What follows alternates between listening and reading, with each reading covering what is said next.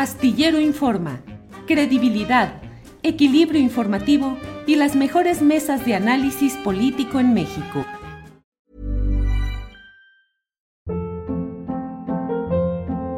Hold up. What was that? Boring. No flavor. That was as bad as those leftovers you ate all week. Kiki Palmer here, and it's time to say hello to something fresh and guilt-free. Hello Fresh. Jazz up dinner with pecan-crusted chicken or garlic butter shrimp scampi. Now that's music to my mouth. Hello Fresh. Let's get this dinner party started. Discover all the delicious possibilities at hellofresh.com. Hey, it's Ryan Reynolds, and I'm here with Keith, co star of my upcoming film, If, only in theaters, May 17th. Do you want to tell people the big news?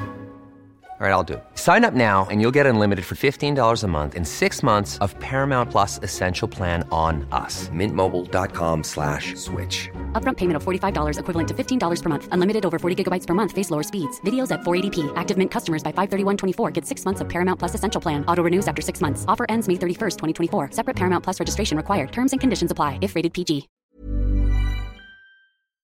Astillero Informa, credibilidad, equilibrio informativo y las mejores mesas de análisis político en México. La una de la tarde en punto, la una de la tarde en punto y ya estamos en Astillero Informa. Muchas gracias por acompañarnos en este programa que como siempre tendrá información, análisis, comentarios, debate, todo lo interesante, todo lo relevante de este día. Así es que, pues como siempre, agradecemos su presencia, su compañía, el que estemos juntos tratando de entender no solo eh, la información precisa, sino además los contextos, eh, el panorama, eh, los antecedentes, las consecuencias, la trascendencia de lo que se vive. Y como siempre tengo mucho gusto en dar la bienvenida a mi compañera, coconductora y productora de este programa, justamente a Adriana Buentello, a quien saludo. Adriana, buenas tardes. ¿Cómo estás, Julio? Muy buenas tardes, un gusto de saludarte a ti y a todos que ya nos están viendo en este momento. Julio, pues mucha información en este día y pues si te parece, pues arrancamos con lo que pues parece pintar pues la información de este día con esta reunión que sostuvo el presidente Andrés Manuel López Obrador con el empresario Carlos Slim y con la jefa de gobierno eh, Claudia Sheinbaum. Julio, esta, esta reunión se dio en Palacio Nacional alrededor de las 11 de la mañana y pues se da precisamente a unos días, Julio, de haberse pues conocido esta primera fase del dictamen tras el accidente de la línea 12 del metro, Julio, pues así que esta, este día pues eh, estaremos en espera precisamente de saber eh, con detalle qué fue lo que se platicó en esta reunión, Julio. Una reunión dorada diría alguien con sentido cromático y político, Adriana, pues una reunión dorada que tiene como contexto la línea 12, el accidente habido en ah, las inmediaciones de la estación Olivos de esta línea del metro capitalino y bueno, pues todo el mundo está a la expectativa porque pues dicen a veces que lo que con dinero se paga siempre saldrá barato en la política. Entonces, aquí no es solamente cuestión de que el empresario Carlos Slim pague, eh, haga un resarcimiento por los daños, por eh, la mala construcción, por los equívocos que se hubieran cometido. Recordemos que hay 26 muertos y este no es un asunto solamente pecuniario, económico, sino también de índole penal si es que hay responsabilidad de quienes mal construyeron este tramo y quienes mal le dieron mantenimiento, pero es algo que no creo yo que se pueda arreglar solamente con dinero. Lo digo, Adriana, porque hay versiones en el sentido de que el grupo Carso estaría dispuesto a pagar una especie de eh, compensación económica o de buscar la manera de remediar los problemas de construcción, pero el problema va más allá de esto. En fin, pues ya estuvieron hoy en esta reunión dorada en Palacio, Adriana Buentello. Y Julio, hay que recordar que el presidente pues ha tenido comentarios muy favorables para este empresario Carlos Slim y que recientemente en las conferencias mañaneras de hace algunos días el presidente dijo que pues con particularmente con Carlos Slim, no juega a las fuercitas, por lo que pues eh, el presidente ha evidenciado desde hace tiempo que hay una buena relación con este empresario Julio. Y pues comentarles también que pues en la conferencia eh, mañanera, pues el subsecretario de Salud, Hugo López Gatel, informó que esta semana hay un aumento del 9% en contagios por COVID-19. Consideró que además podría, ojo, aumentar para el sábado entre 15 y 18 puntos porcentuales, lo que dijo también podría o no representar pues una, un cambio en la tendencia de la epidemia y aunque recordó que este esta tendencia en general en las últimas semanas ha ido a la baja, pidió seguir con las medidas de protección. Vamos a escuchar. Aquí lo que vemos es que en las semanas más recientes, concretamente la comparación de la semana 23 contra la 22, en este momento vivimos en la semana 25, vemos un incremento de 9%. Esta es una magnitud semejante a la que tuvimos entre la semana 21 y la 22. Vamos a estar observando, como lo hacemos todos los días, eh, si este porcentaje avanza, habitualmente aumenta algunos puntos porcentuales y podría ser que rumbo al sábado que cierra la semana tengamos un incremento eh, de unos 15 a 18 puntos porcentuales. Esto eh, podría representar un cambio en la tendencia de la epidemia o podría no, como ha ocurrido a lo largo de la bajada, en donde tenemos esta suerte de zigzag o escalera.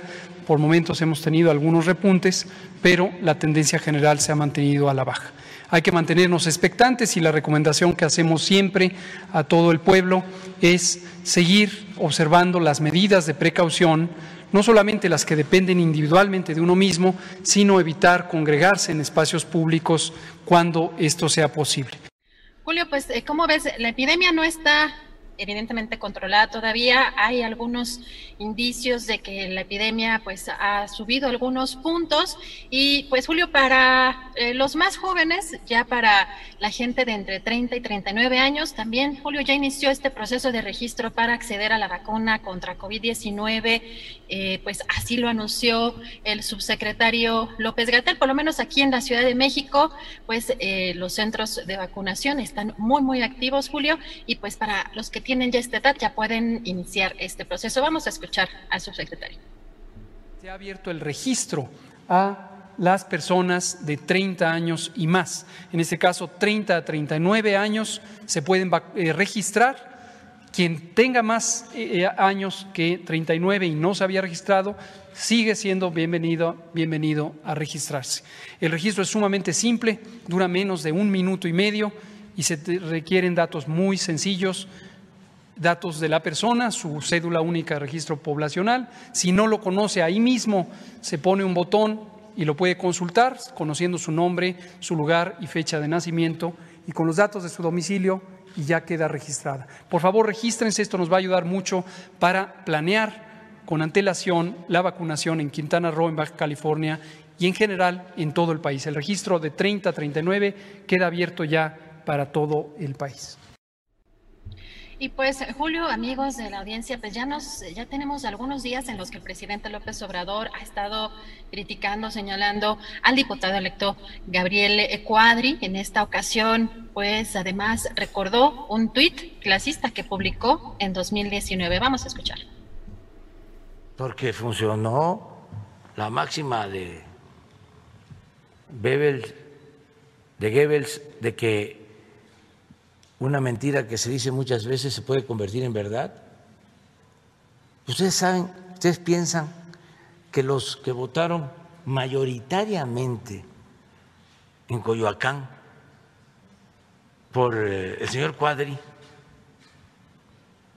¿saben quién este, es el señor Cuadri? ¿Cómo piensa el señor Cuadri? Pues no. Algunos sí, porque como el señor Cuadre seguramente debe ser eh, doctor o académico de altos vuelos y se este, admira, se profesa cierto respeto por los grados académicos que son ya como grados monárquicos. Algunos sí, la mayoría no. Les voy a poner, porque ayer me quedé corto. Eso saliendo de aquí me, me, este, me aclararon. Les voy a poner un mensaje del señor Cuadri. Si México no tuviera que cargar con Guerrero, Oaxaca y Chiapas, sería un país de desarrollo medio y potencia emergente.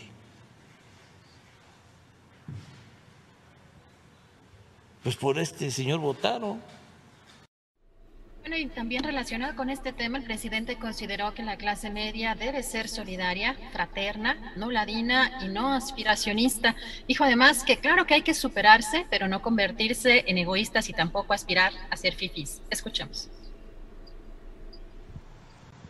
Pero eso estamos hablando de una clase media solidaria, fraterna, no ladina. Y repito, no aspiracionista. Claro que hay que superarnos, pero no volvernos egoístas y aspirar a ser fifí.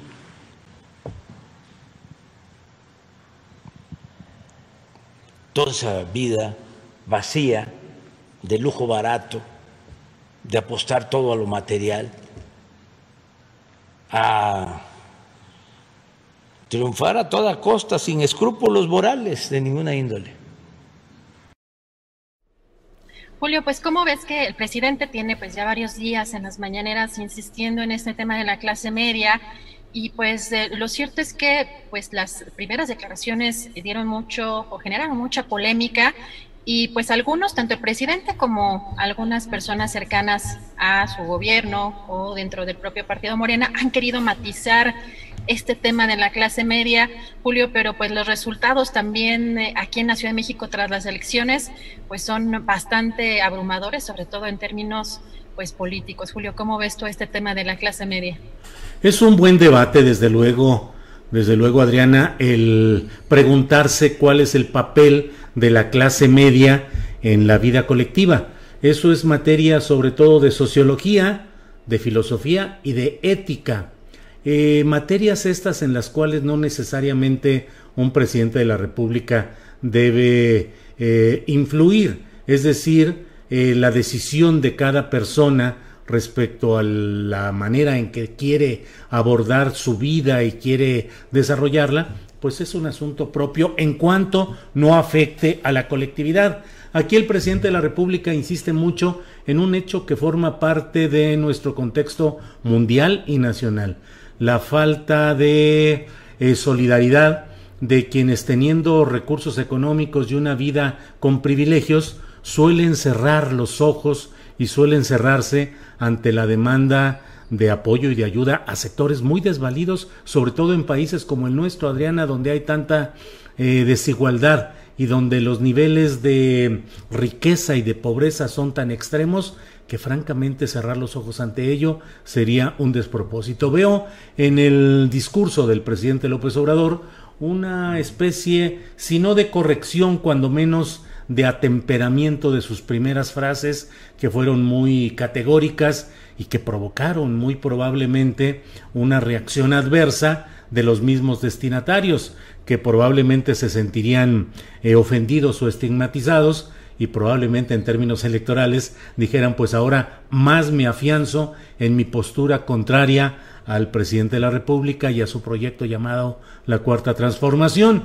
Pero es importante que se siga con esta discusión. Hoy el presidente de la República ya dice, bueno, sí, eh, se vale, se vale eh, tener aspiraciones, se vale, vale eh, buscar superarse, pero no que se conviertan en fifis. Pues discusión profunda y que se va a llevar un largo rato. Yo creo que el presidente va a insistir en este tema porque es un tema que se ha convertido, eh, si no en un dolor de cabeza, sí en uno de los signos más preocupantes de la evolución eh, electoral de Morena. Así es que, pues por ahí veo las cosas, Adriana.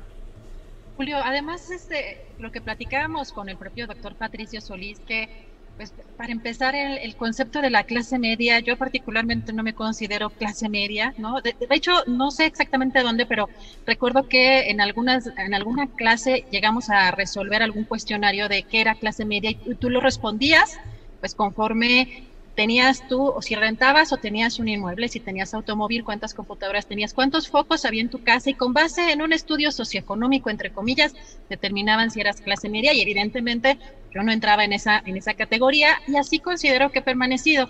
Aún así, Julio, porque sí es cierto que eh, pues, la cuestión también de vivir en sociedad es buscar eh, crecer y buscar aspirar a tener pues no nada más este, una cuestión de a lo mejor educación superior o, más educación o más cultura, sino por supuesto tener pues bienes materiales dependiendo de los valores y de los y, de lo como decías también de cada quien está esa decisión pero pues hay mucha gente que pues se siente agraviada de manera muy directa con estas este, frases o con estos señalamientos del presidente, muy probablemente, Julio, sin siquiera pertenecer a la clase media. Lo que llama la atención, Julio, es que no haya una autocrítica después de las elecciones, no haya una reflexión interna y que independientemente de si hay una parte de la población que sigue siendo, eh, como él dice, manipulada por también esta cuestión paternalista en los medios de comunicación y la, y la parte tradicional de ejercer,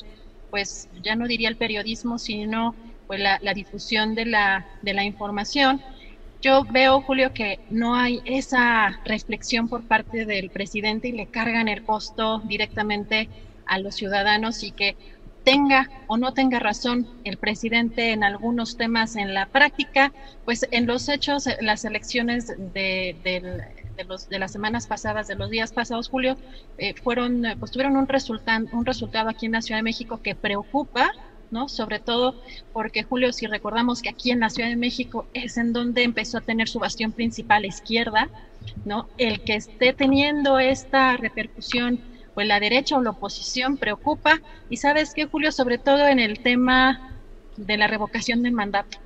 A mí creo que ese es uno de los temas que me llama más la atención porque si recordamos una de las entrevistas que le hizo Álvaro Delgado a Gustavo de Hoyos, pues van no encaminados al 24, Julio, van encaminados a la revocación de mandato y es ahí donde debería de el presidente de reconocer algunos eh, posibles errores en términos de su discurso, ¿no? Que pues podemos matizarlo o podrían matizarlo sus ideólogos, pero si en la, en la práctica cierto grupo, eh, cierta parte de la sociedad se siente agraviada, digo, creo que hay poco que hacer si no hay una autocrítica, Julio, ¿cómo ves?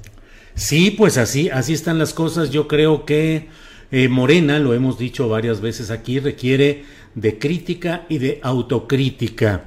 No puede cerrarse solamente en la cuestión aritmética, que resulta muy apabullante, Adrián, el ver que ganaron 12 gubernaturas, pero como lo hemos dicho aquí, lo importante no es solo lo cuantitativo, sino lo cualitativo. ¿Quiénes son los personajes que llegan al poder? Eh, ¿De qué manera llegan? Eh, y a nivel de todo el país, eh, muchos claroscuros en la postulación de candidatos a puestos de elección popular cuya verdadera textura moral y política no la tenemos clara porque no son personajes de nivel nacional. Sin embargo, en muchos lados se echó mano de personajes reciclados provenientes del PRI, del PAN, del, del Partido Verde, no se diga que es uno de los grandes ganadores, y en ese terreno, en la calidad de la textura de la nueva élite política es donde creo que hay puntos que requieren una profunda reflexión, que ya lo hemos hablado con el doctor Enrique Dussel, quien nos dice pues que están preparando un plan que descanse en la formación política, en el debate ideológico. Temo que en el tiempo político ya no sea suficiente, porque Adriana pues ya está encima lo que se viene de esta consulta sobre el esclarecimiento de posturas de políticos del pasado y luego viene la búsqueda por parte de los opositores de la posibilidad de buscar la revocación del mandato del presidente López Obrador en 2022. Y si se libra esa aduana, como creo que se va a librar, vendrá la oportunidad de las elecciones presidenciales de 2024. Así es que me parece, Adriana, que todo está ya teñido eh, con esa tinta irreversible del futurismo y del relevo presidencial de 2024. Así están las cosas. Pero en fin, pues sigamos adelante, Adriana, con más información del día, por favor. Gracias, Julio. Pues precisamente con el tema de la revocación del mandato hay dos declaraciones interesantes, Julio, en esta conferencia mañanera. Por un lado, eh, López Obrador dijo que pues la pregunta la tradujo de esta forma, ¿quieres que se juzgue? Eso le damos vuelta a la hoja y seguimos adelante. Así lo, lo tradujo el presidente y reconoció además, Julio, que no votará pero tampoco dijo quiere pasar a la historia como tapadera o como alcahuete. Escuchamos.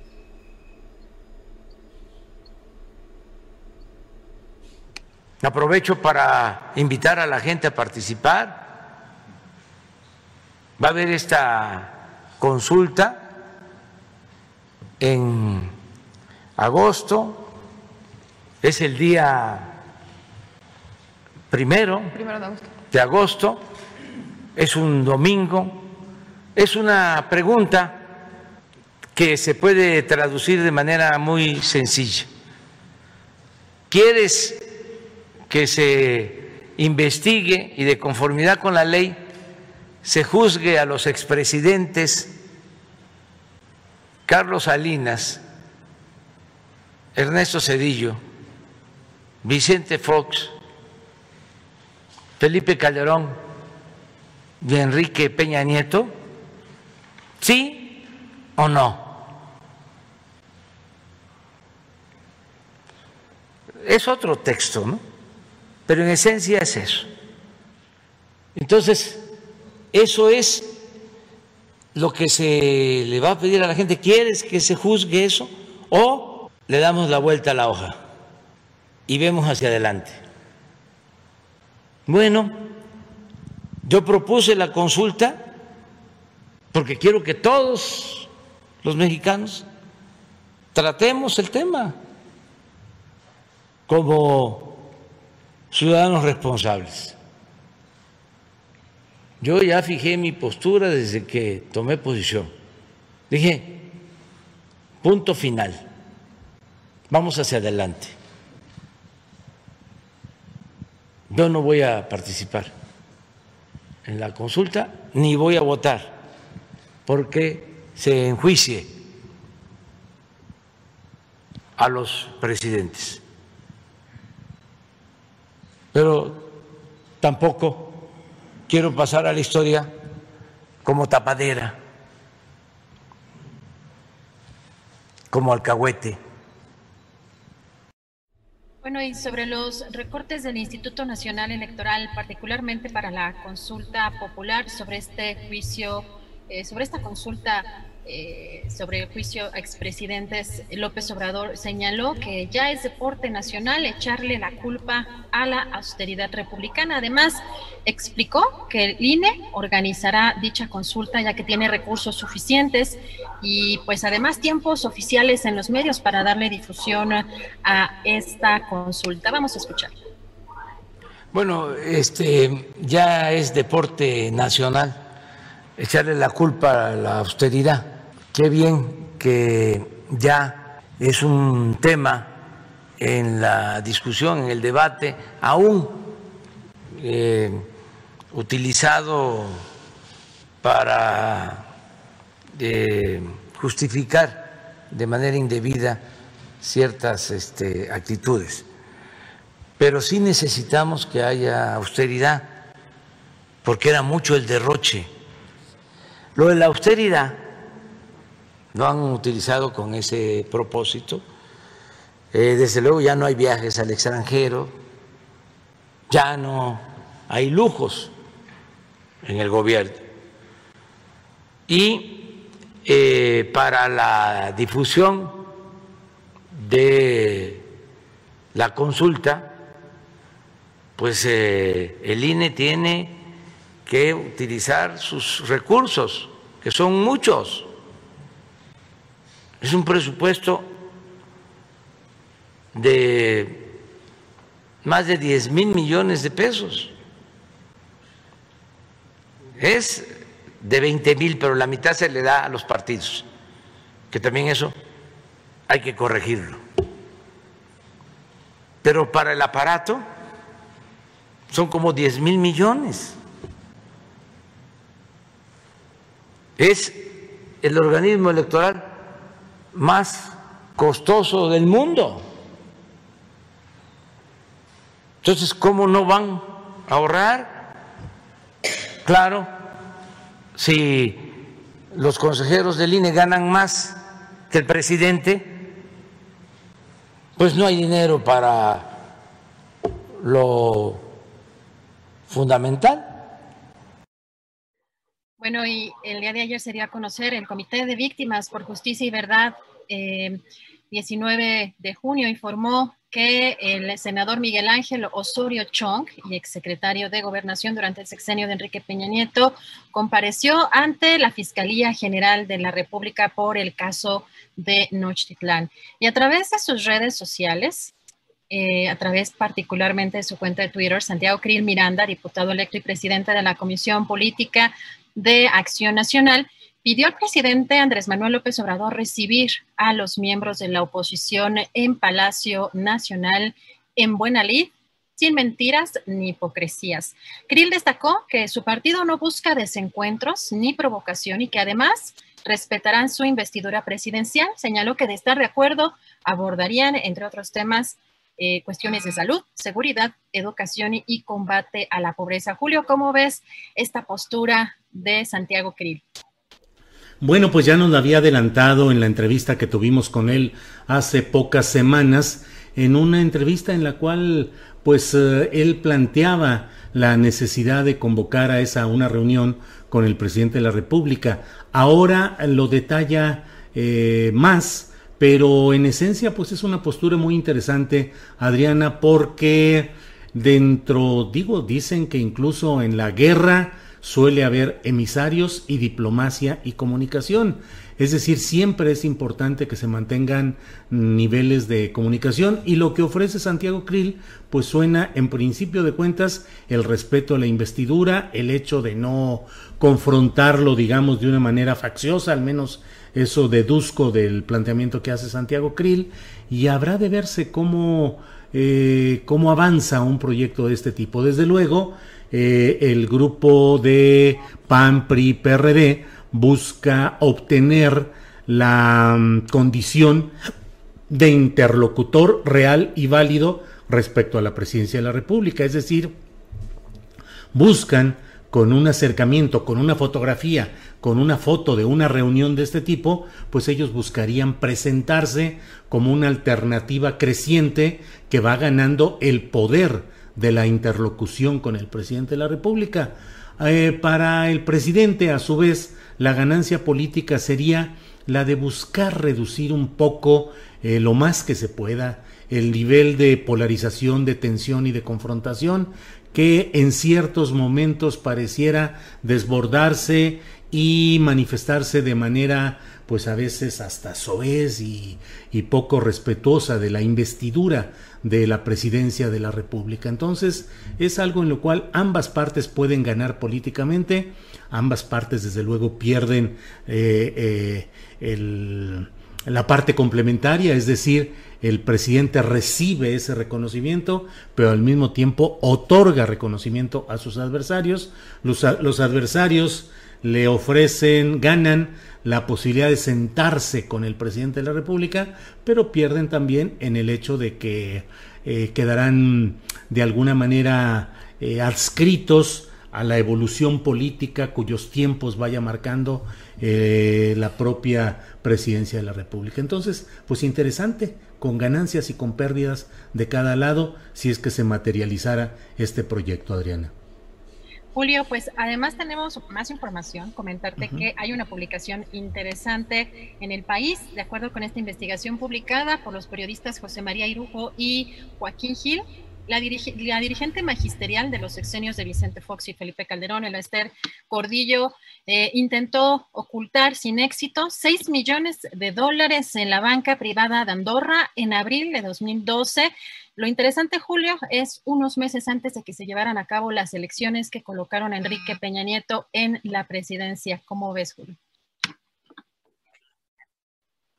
Eh, fíjate que estos dos eh, periodistas, con algunos de los cuales hemos eh, tenido comunicación en otras ocasiones han pues han exprimido, lo digo en un sentido positivo, han exprimido ampliamente toda la información relacionada con ah, Andorra como un país eh, paraíso fiscal al cual muchos mexicanos recurrieron buscando ocultar dinero que no tuviese explicación fiscal positiva en su propio país. Entonces nos han estado dando una serie de informaciones muy interesantes estos dos eh, periodistas y a mí me parece que dentro de ello eh, vale la pena el señalar que José María Irujo y Joaquín Gil eh, siempre ofrecen datos pero muy puntuales de lo que publican en el país. Son periodistas de investigación eh, con un gran conocimiento de lo que está pasando en este caso específicamente en la banca privada de Andorra. Y bueno, pues el Esther Gordillo es una mujer cuya riqueza es evidente, cuyo enriquecimiento es evidente.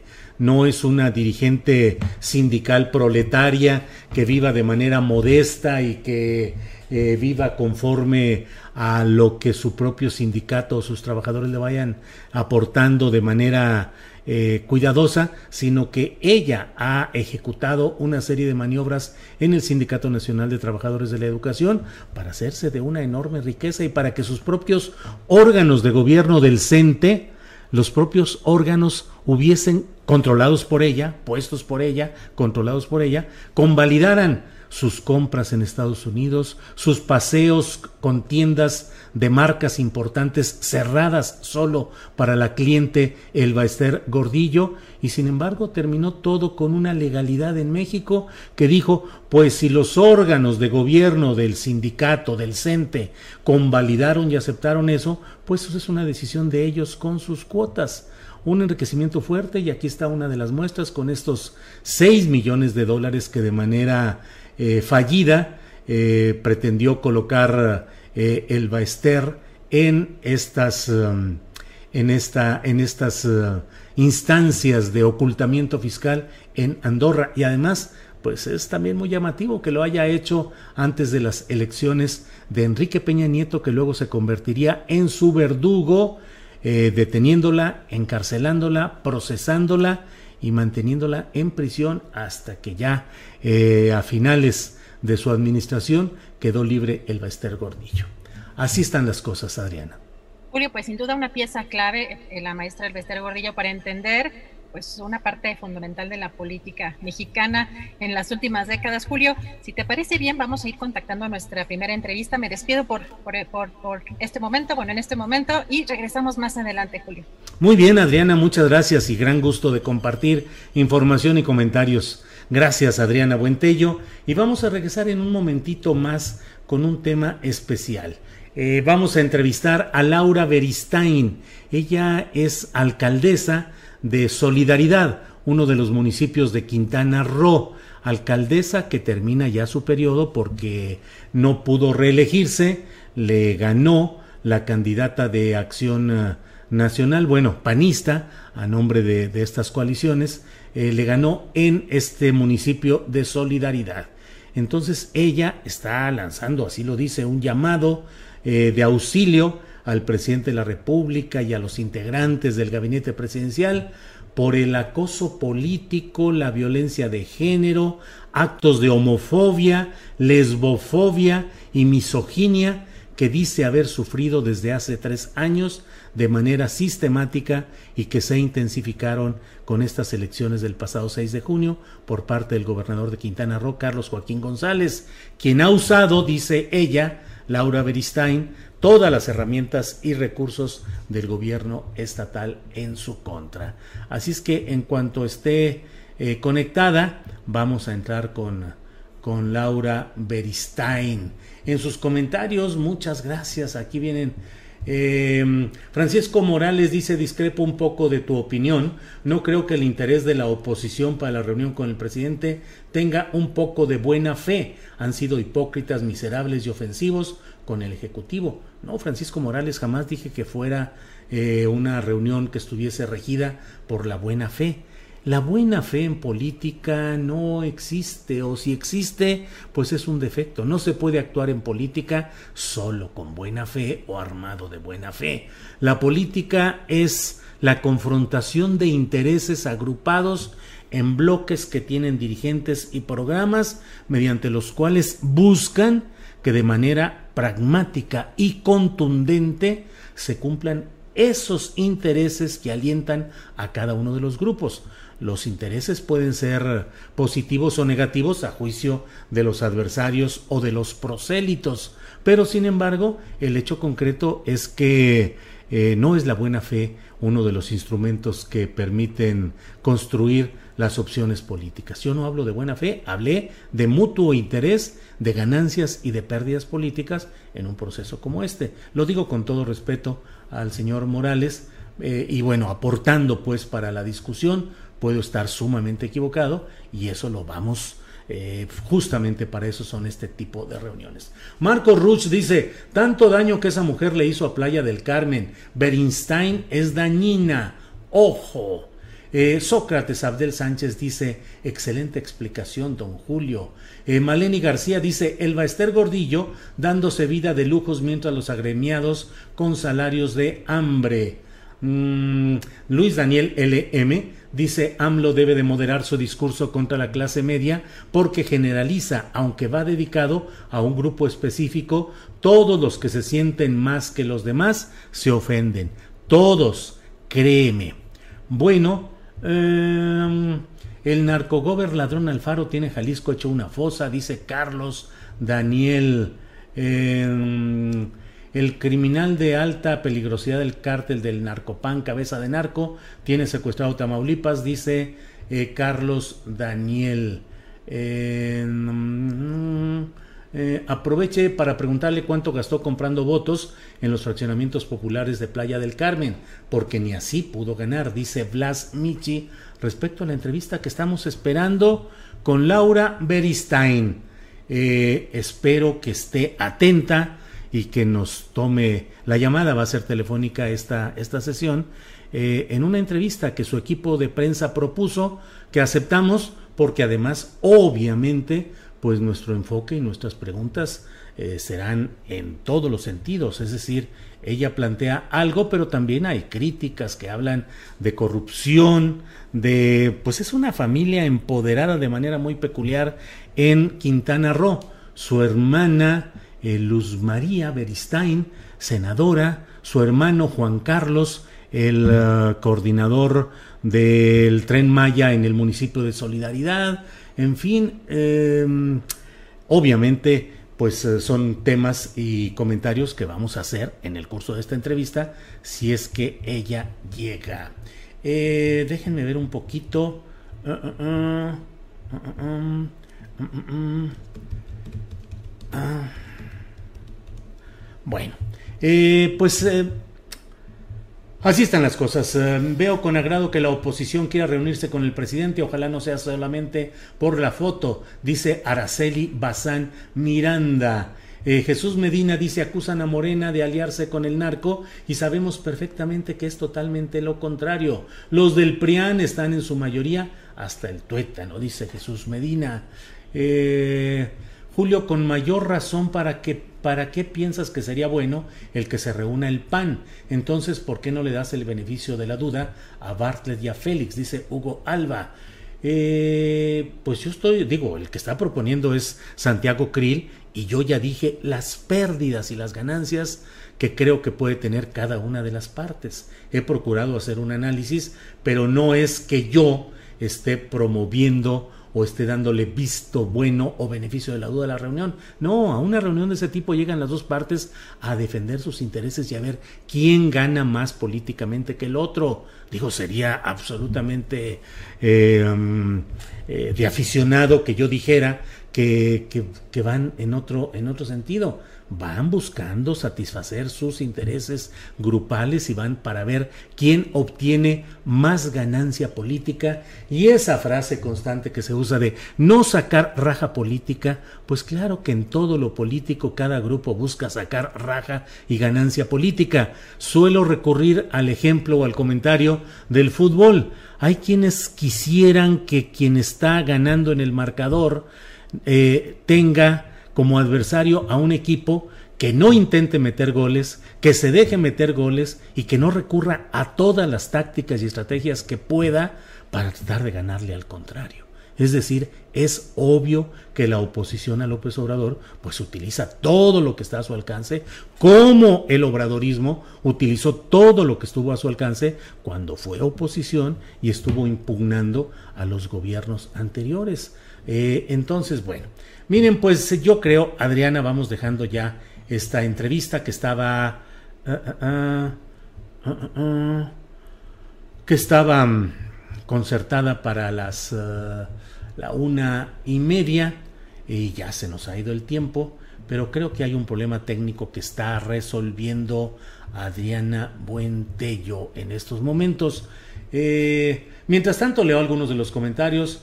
Eh, si se reúnen es que van dispuestos a ceder, de otra manera no, claro que no. Reunirse entre opositores es aceptar ceder, te equivocas. Mm, bueno, pues estaré equivocado, pues, pero ¿por qué una reunión de la oposición con el poder ejecutivo, el poder del momento, vaya a implicar ceder? Pues claro que no. Es una forma de buscar acuerdos y de buscar ganancias políticas de ambas partes. Eh, Julio, ¿cómo va el emplazamiento a huelga en Telmex?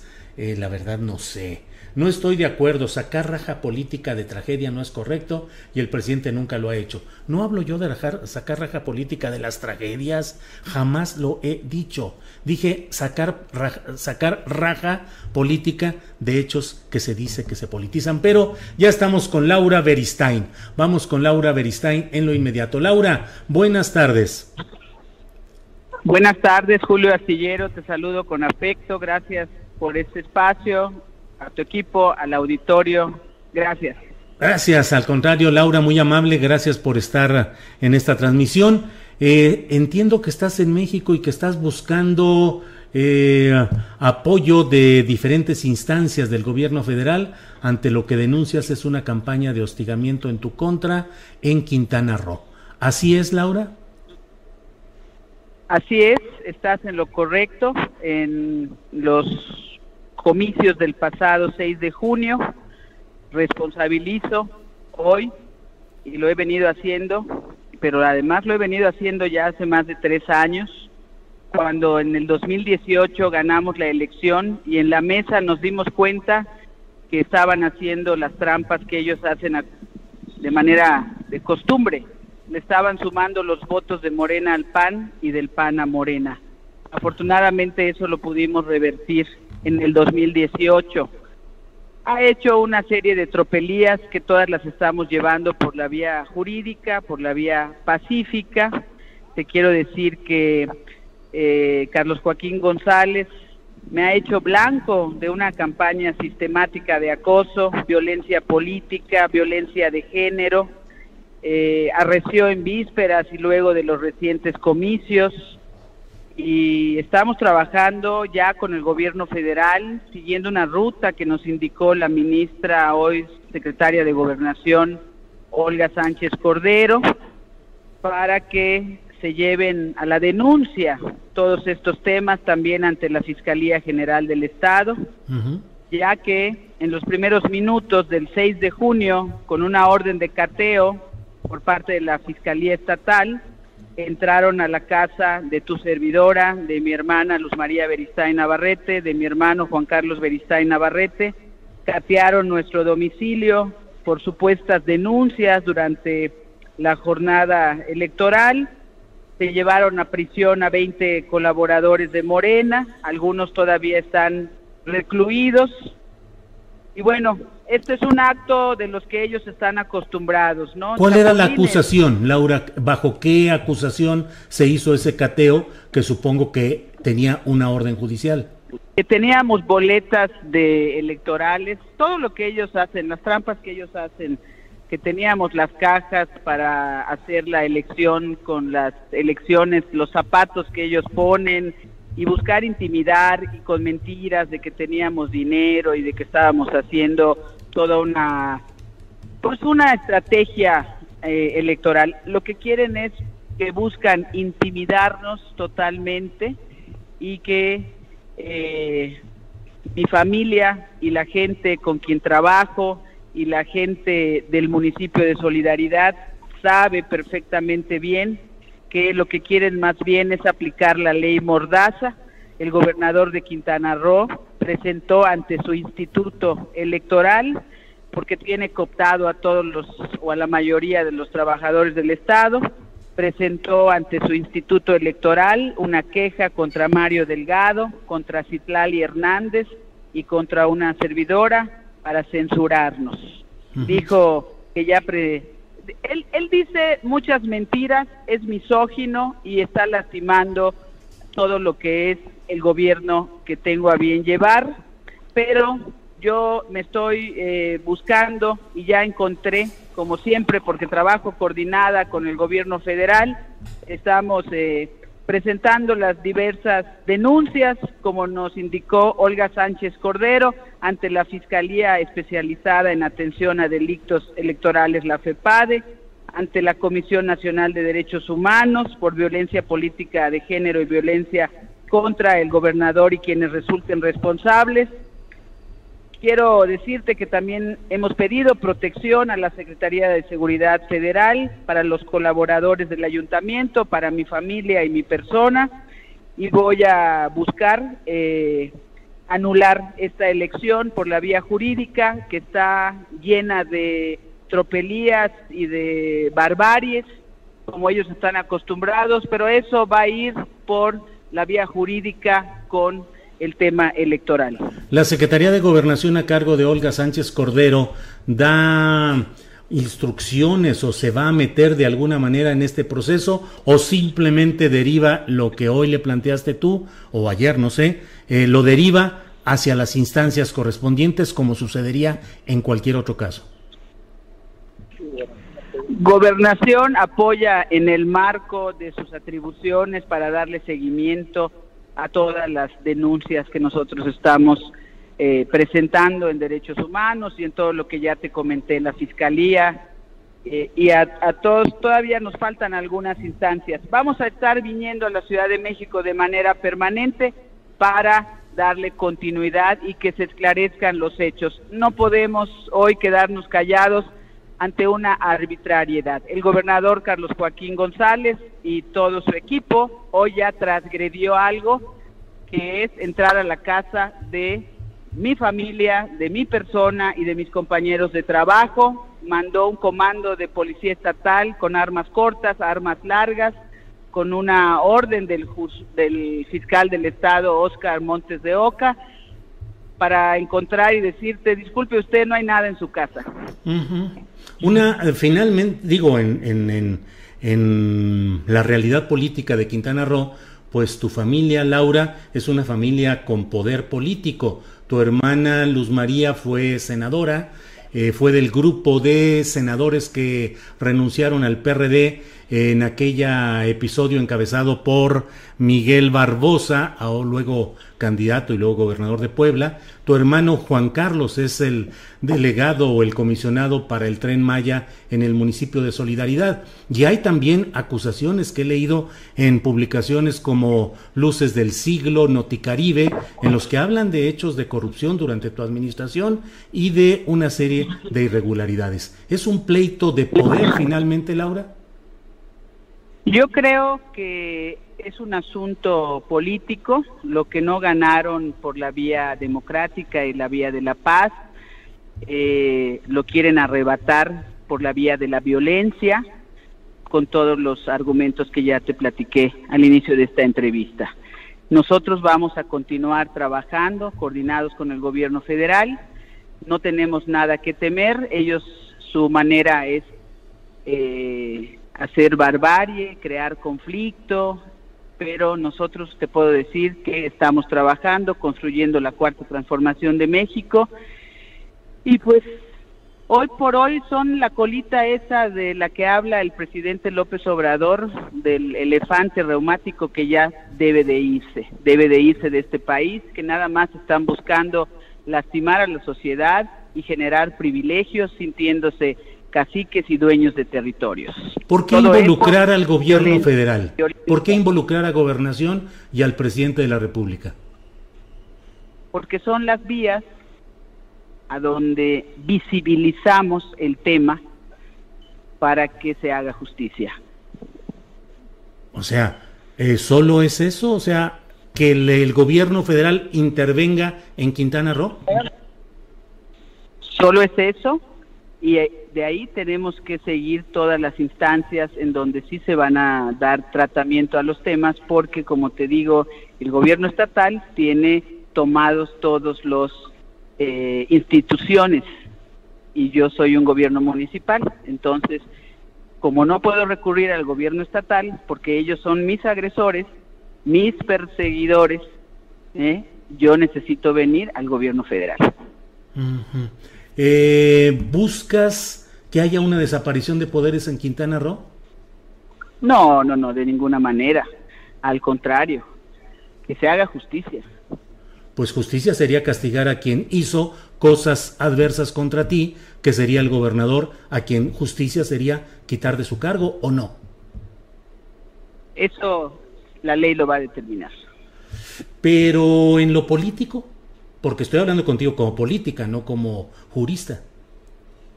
Por eso, pero yo, él ya se va, afortunadamente. Ahorita lo que tenemos que ver es que se haga justicia con los hechos que han sucedido, que son realmente violentos, la persecución a mi familia, la persecución a mi persona, la persecución a mis compañeros del ayuntamiento. Inclusive durante la jornada electoral, de manera arbitraria, entraron a varios domicilios de gente de la sociedad civil sin deberla ni temerla. Sembraron un ambiente de miedo y de terror durante esa elección temas que van totalmente contra de la cuarta transformación de México que hemos venido construyendo ya desde hace más de dos décadas, de la mano del presidente López Obrador. Por eso insisto, ¿cómo castigar? ¿Cómo habría justicia en este caso si no fuera destituyendo al gobernador? Pues si así lo determina la justicia, que se le destituya. ¿Y tú lo estás impulsando?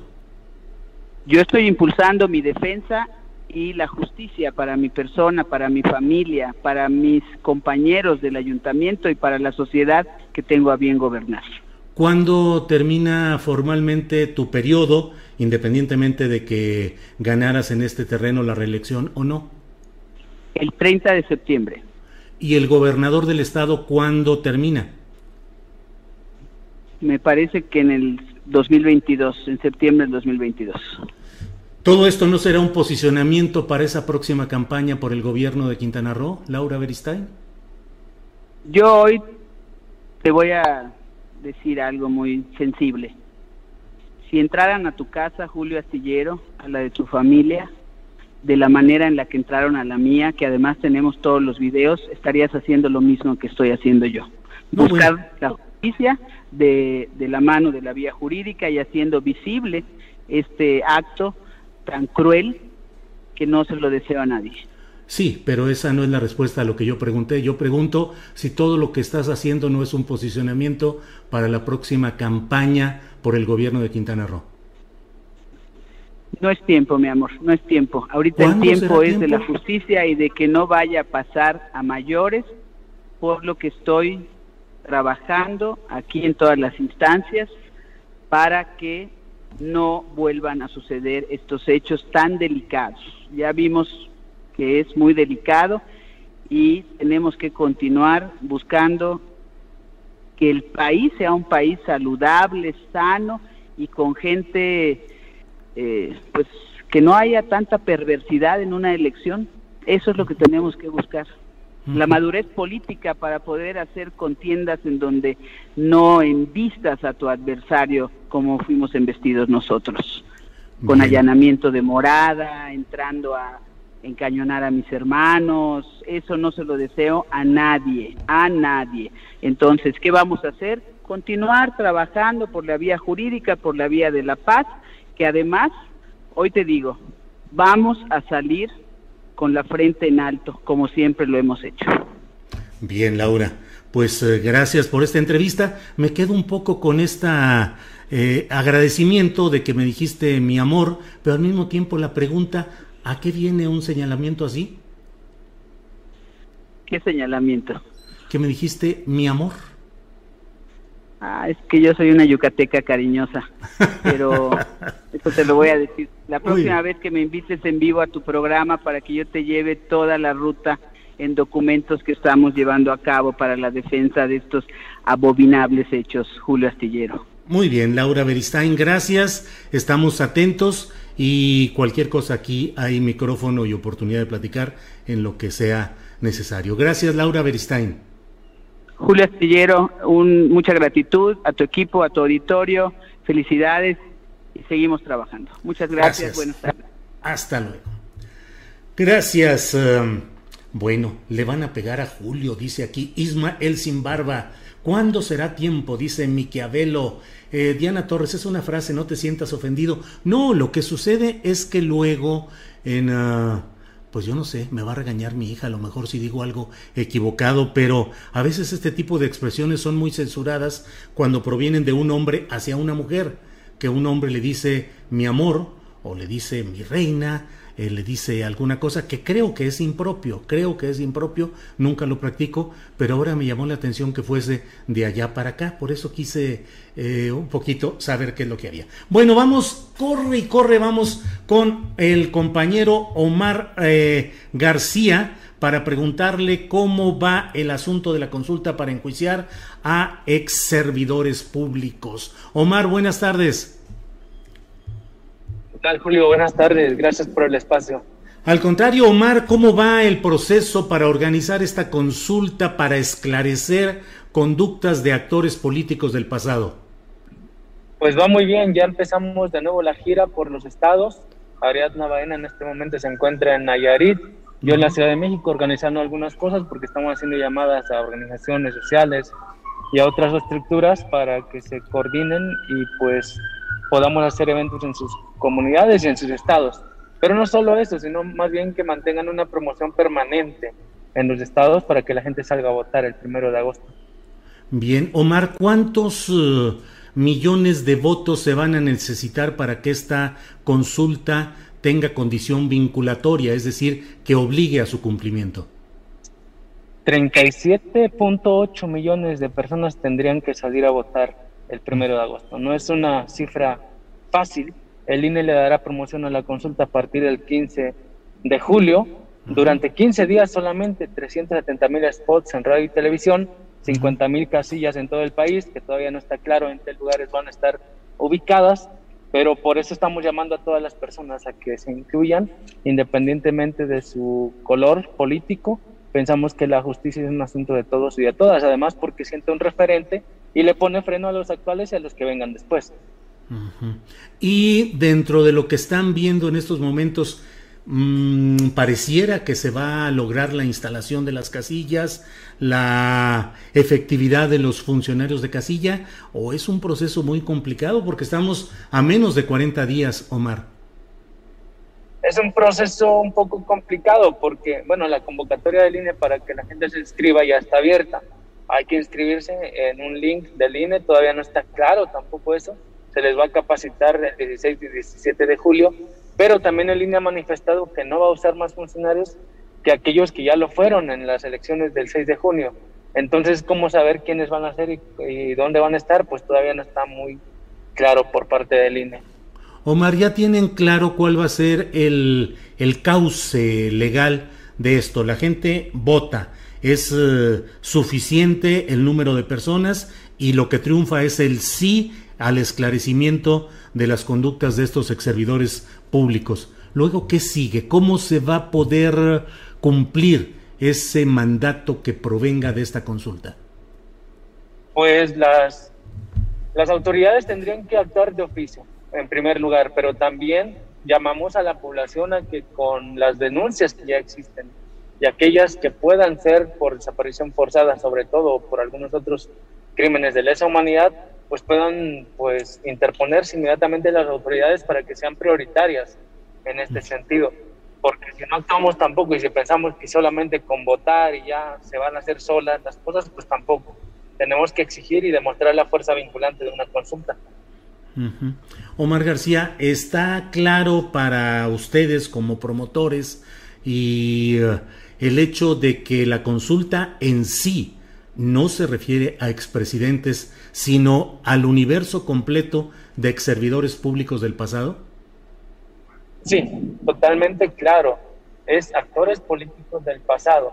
Eso incluye expresidentes, exfiscales, exgobernadores. Es muy vasto el universo. Expresidentes municipales, exregidores, exsíndicos, todo. Claro, por eso decimos que es un referente, porque así como la represión intentaba con los movimientos sociales decirle a los de Ayotzinapa o al resto de la población, no lo hagas, te va a pasar lo mismo que los de Ayotzinapa, la consulta por decisiones que afecten a la población, porque si no te va a pasar lo mismo que a los expresidentes o que a los, exgobernadores. Así de simple. Se congeló un poco. Eh, me dices pues que se congeló un poco la, la eh, tu voz, eh, Omar, y decías pues que le están diciendo a la gente que vea lo que puede pasar con los expresidentes, perdón. No, no, a la clase política, así como ah. ellos intentaban siempre decirle al pueblo con la represión, no hagas lo mismo que a los de no te va a pasar esto que les hicimos. Ahora la clase política debe entender, no hagas lo mismo que Fox y que Calderón o que tal, porque si lo haces también vas a ser susceptible de juicio. O sea, que vean que no son intocables. Omar, eh, suponiendo, porque las dos posibilidades existen, la de que triunfe el sí o el no, si no se consigue el suficiente número de personas que concurran a esa consulta, o si la consulta dijera no queremos eh, ese esclarecimiento de la conducta de los ex servidores públicos, ahí quedará todo ya, ahí muere, Isan se acabó y vuelta a la página. No, para nada. Tenemos que seguir insistiendo, ya sea con el tema de la justicia o con algunos otros temas. Las consultas populares se hacen cada tres años y se pueden llevar, retomar estos temas. En Suiza, por ejemplo, se hacen consultas por todo, en otros países también. Entonces, claro, este va a ser un primer intento, pero entendamos también el contexto. El INE ha estado arguyendo que no tiene recursos, ha estado retrasándolo todo. No es por la población que no se pueda lograr. En todo caso, sería por por ahí algunas interferencias e incapacidad del INE. Eh, finalmente, Omar García, ¿de qué va a servir toda esta movilización y este activismo que están realizando? Es decir, ¿cómo puede impactar la percepción social de lo que debe hacerse en materia de justicia respecto a servidores públicos? ¿Cuál es el objetivo o cuál va a ser el resultado político de esta movilización y de esta consulta? Pues miren, yo lo que he aprendido es que esto es una coyuntura. Todas las personas que participen aprenderán a organizarse en algunos casos, otras organizaciones crecerán en adeptos y demás. Esto puede unificar también objetivos, aprender que en la calle también podemos hacer la diferencia, presionando a nuestra clase política para que actúe, moviendo el poder judicial, porque ya sabemos los niveles de impunidad que hay. Entonces, es un ejercicio democrático, es irnos acostumbrando a la democracia participativa. Bien, Omar, pues muchas gracias por esta oportunidad de asomarnos a lo que está sucediendo en este proceso de impulso de la consulta sobre ex servidores públicos y pues en estos días hay que estar, estaremos eh, eh, convocando para tener más información de cómo van las cosas en este proceso, Omar. Muchas gracias. Muchas gracias, Julio. Hasta luego. Hasta luego, gracias. Bien, pues... Um, Aquí tenemos esta información interesante de lo que se va haciendo en materia de em, en materia de la consulta eh, para esclarecer las eventuales conductas delictivas de ex servidores públicos. Entonces, pues eh, veremos. Y vamos a entrar ya ahora en unos segunditos más, en cuanto Andrés Ramírez nos, nos dé el banderazo de salida, vamos a estar con Temoris Greco, con Arturo Rodríguez eh, y con Arnoldo Cuellar en esta mesa de periodistas del martes 22 de junio para platicar de muchas cosas interesantes que la verdad, como son semanales, lo que vamos acumulando y lo que se va viendo, siempre hay un montón de cosas en este terreno. Bueno, hubo muchos comentarios, ya los he medio leído. ¿Qué pasó, Andrés? Que lea lo del chat. Ajá. Lista la mesa. Bueno, vamos a empezar. Vamos a mm, eh, eh, eh, vamos a iniciar en esta mesa y como siempre le doy la bienvenida a nuestros compañeros. Don Arnoldo Cuellar, buenas tardes.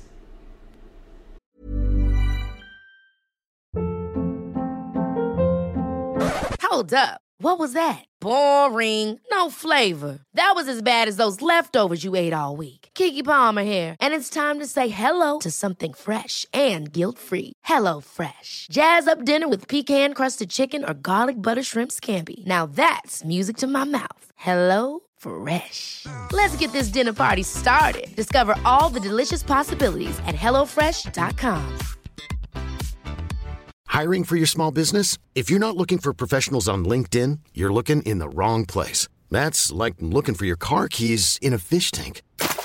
LinkedIn helps you hire professionals you can't find anywhere else, even those who aren't actively searching for a new job but might be open to the perfect role. In a given month, over 70% of LinkedIn users don't even visit other leading job sites. So start looking in the right place. With LinkedIn, you can hire professionals like a professional. Post your free job on linkedin.com slash achieve today.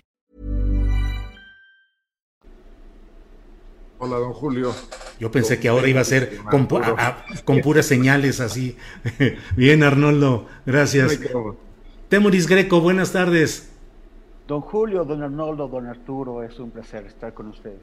Gracias. Eh, Arturo Rodríguez, puntualazo. ¿Qué onda, Arturo? Buenas tardes. Eh, qué gusto, Julio. Muy buenas tardes, eh, Temoris, Arnoldo, y, y pues buenas tardes a todos los espectadores. Pues yo siempre trato de ir rolando o rotando el inicio de la de nuestras mesas, pero luego se me olvida con quién empecé la vez pasada y con quién sigue, pero aprovecho que está ahorita desde temprano don Arturo Rodríguez para pedirle que nos dé su primera impresión respecto al tema de estos días y de estas horas, la sustitución de Irma Heréndira Sandoval de la Secretaría de la Función Pública y todo el contexto que Arturo nos dirá mejor de lo que nosotros podamos ahorita preguntar. ¿Cómo ves el tema, Arturo?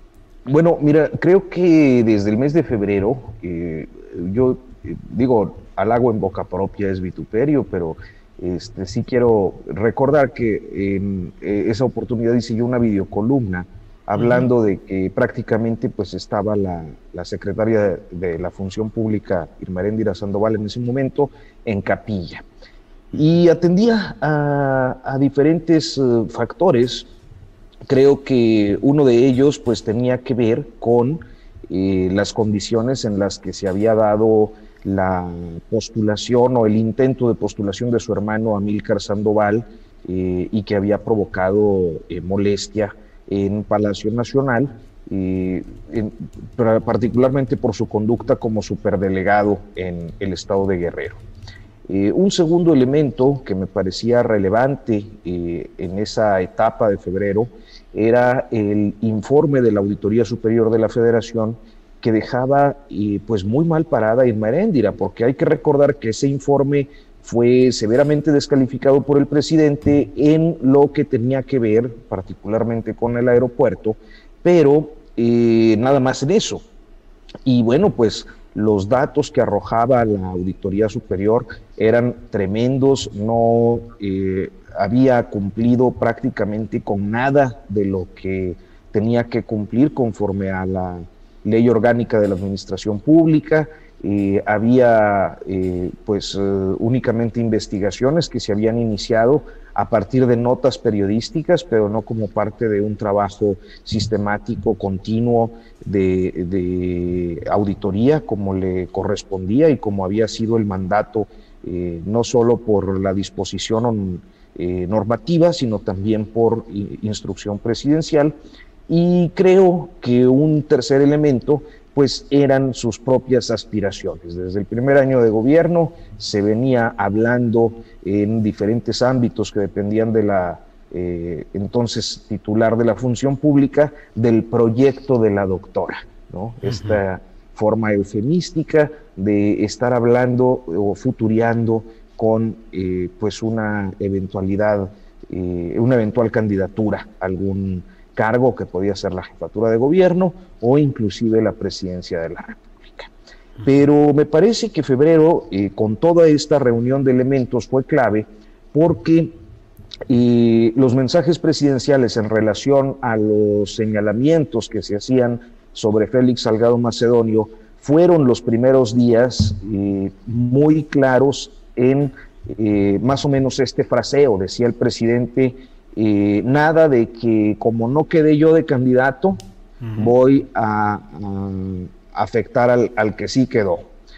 Y este fraseo se vio, creo que, opacado porque como al tercer día de estar abordando el asunto, eh, dijo ya chole, y el ya chole se convirtió pues en la expresión eh, noticiosa, viral y también eh, de la inconformidad de los grupos feministas que terminaron metiendo pues en un aprieto al propio presidente. De tal suerte que para el 8 de marzo, cuando se da esta reunión de las funcionarias del gabinete eh, como parte de pues una especie de, eh, mm, ¿cómo podríamos decirlo? Pues de exhibición de la forma en la que este gobierno integra mujeres, eh, la propia Irmeréndira Sandoval quedó en la quinta fila del sillerío de los reporteros, mientras que las funcionarias pues más eh, cercanas al presidente en ese momento estaban en el templete y eh, fue muy notorio que ni siquiera la saludó. Entonces, este tipo de signos me parecía que nos anticipaban una salida, que finalmente se posterga debido al proceso electoral. No es eh, frecuente que los presidentes eh, o los gobernantes cambien a un servidor público, pero me parece que una vez transcurrido el proceso electoral, pues se da este cambio en términos, creo yo, muy poco amables del presidente hacia la hoy exsecretaria y eh, con las características de eh, esto que también mete mucho ruido, que es eh, pues un eh, nuevo secretario que es identificado con el grupo de Marcelo Ebrard, lo que nos hace, creo que en muchos sentidos, interpretar que las condiciones de aquel grupo llamado de los puros quedó pues sobrepasado, sobrepasada por la posición, pues, ¿cómo podríamos decirle? De los impuros, que se identifican con, con, el hoy canciller. Entonces ese sería más o menos mi, mi, lectura del caso, Julio. Gracias, Arturo. Temoris Greco, sobre este asunto, ¿cuál es tu opinión? Tiene tantas aristas que ni para qué eh, propongo yo alguna de ellas. Tiene muchos, muchas lecturas. ¿Cuál es la tuya, Temoris? Sí, bueno, pues uno yo, o sea, coincido eh, con lo que con lo que dice Arturo y, con lo que dice, pues bastante, bastantes observadores, ¿no? En cuanto a que la gestión de, de fue bastante deficiente. Eh, intentó perseguir a, los de la administración anterior, eh, lo, hizo con un éxito bastante regular y pues justicia y gracia para los para, para, los amigos, ¿no? Más gracia que justicia. En, en, particular ofendió lo de Bartlett, que hizo un virgiliazo, eh, eh, de plano no, evitando señalar las inconsistencias que hay en su patrimonio. Y en, fin, también que es el grupo que forma con su pareja John Ackerman, pues es como de, de a ver, no de ambiciones desmedidas, porque en realidad, pues así en política, pues las ambiciones suelen ser de ese tipo, pero sí eh, de ambiciones eh, indiscretas, ¿no? de ambiciones descuidadas, con una retórica constante en medios de comunicación y en redes sociales, muy rijosa, muy, muy atrevida, muy poco cuidadosa de las, de las formas y eh, de alguien que está demasiado seguro de cuál es su posición, sin, sin olvidar que en un, en un, movimiento unipersonal como el, que te, como, como, el que estamos viendo, pues todo hay que debérselo al presidente, como en los viejos tiempos, y, pues parece que ellos eh, no querían darse cuenta de eso. El, mm, me llamó la atención cómo tomó ella en ese video su salida. Fue un video muy peculiar, un video como de un, de un señor muy enojado, que es eh, el presidente de la República, eh, actuando su enojo, ¿no? demostrando que se trataba de una reprimenda. como director de escuela con niños mal portados. Pero sí, pero mal, pero así, a ver. Pero muy mal portados. Y, y pero, pero, pero haciendo una, una, una, representación evidente, ¿no? En contraste con otras veces en que había reemplazado a funcionarios y había, pues, sido más, más eh, observante de, las, del, de la amabilidad al momento de, reemplazarlos. Y el, el, el, señor Salcedo, el, el, reemplazo, como convidado de piedra, ¿no? Súper serio, eh, eh, no habló hasta que le tocó, pero así es, creo que muy contrastante su, su, su personalidad con la de Meréndira. Y pues uno, o sea, yo, muchos observaron las caras raras que hacía Irmeréndira al principio, cuando estaba el presidente eh, hablando, eh, ella muy, muy, muy atenta de la cámara, haciéndole señales a la cámara, parecía muy nerviosa. Yo, yo decía, pues claro, están, aunque haya sido una, un despido anunciado, la están echando de mala manera y, debe ser muy duro para ella. Pero al mismo tiempo me, me pareció me, interesó cómo se recompuso, cómo se recompuso al momento de, que le permitieron echar su propio discurso. Y fue un discurso que, en, el que habló, en el que defendió su trabajo, defendió el linaje de su familia, y, no solamente eso, sino que se permitió, al, mismo tiempo que le agradecía al presidente, pues le, agradeció haber formado parte del primer gabinete paritario al mismo tiempo en que le estaban reemplazando por un hombre algo, que ya habíamos visto en, la Secretaría de Medio Ambiente. O sea, el, gabinete eh, paritario se ha medio desbalanceado ahí. pero, pero, pero bueno, todavía echó, dejó ahí su puya.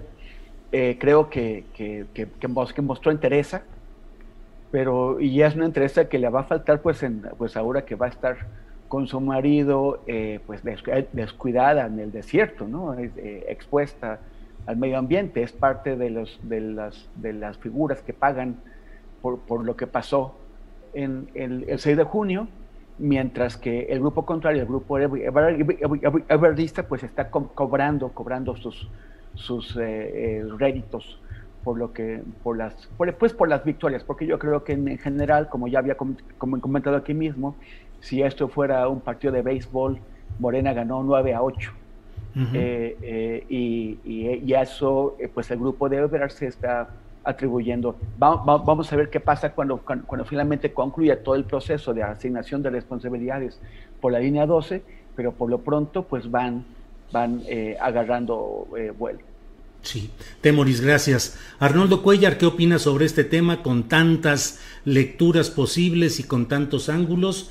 y no sé si también con muchas consecuencias políticas. ¿Cómo ves el tema, Arnoldo Cuellar, por favor? No, digo, le creo a pie juntillas a Arturo Rodríguez cuando dice que estos signos de febrero ya lo anunciaban. Y lo que me llama la atención este, es la tardanza del presidente en operarlo. ¿no?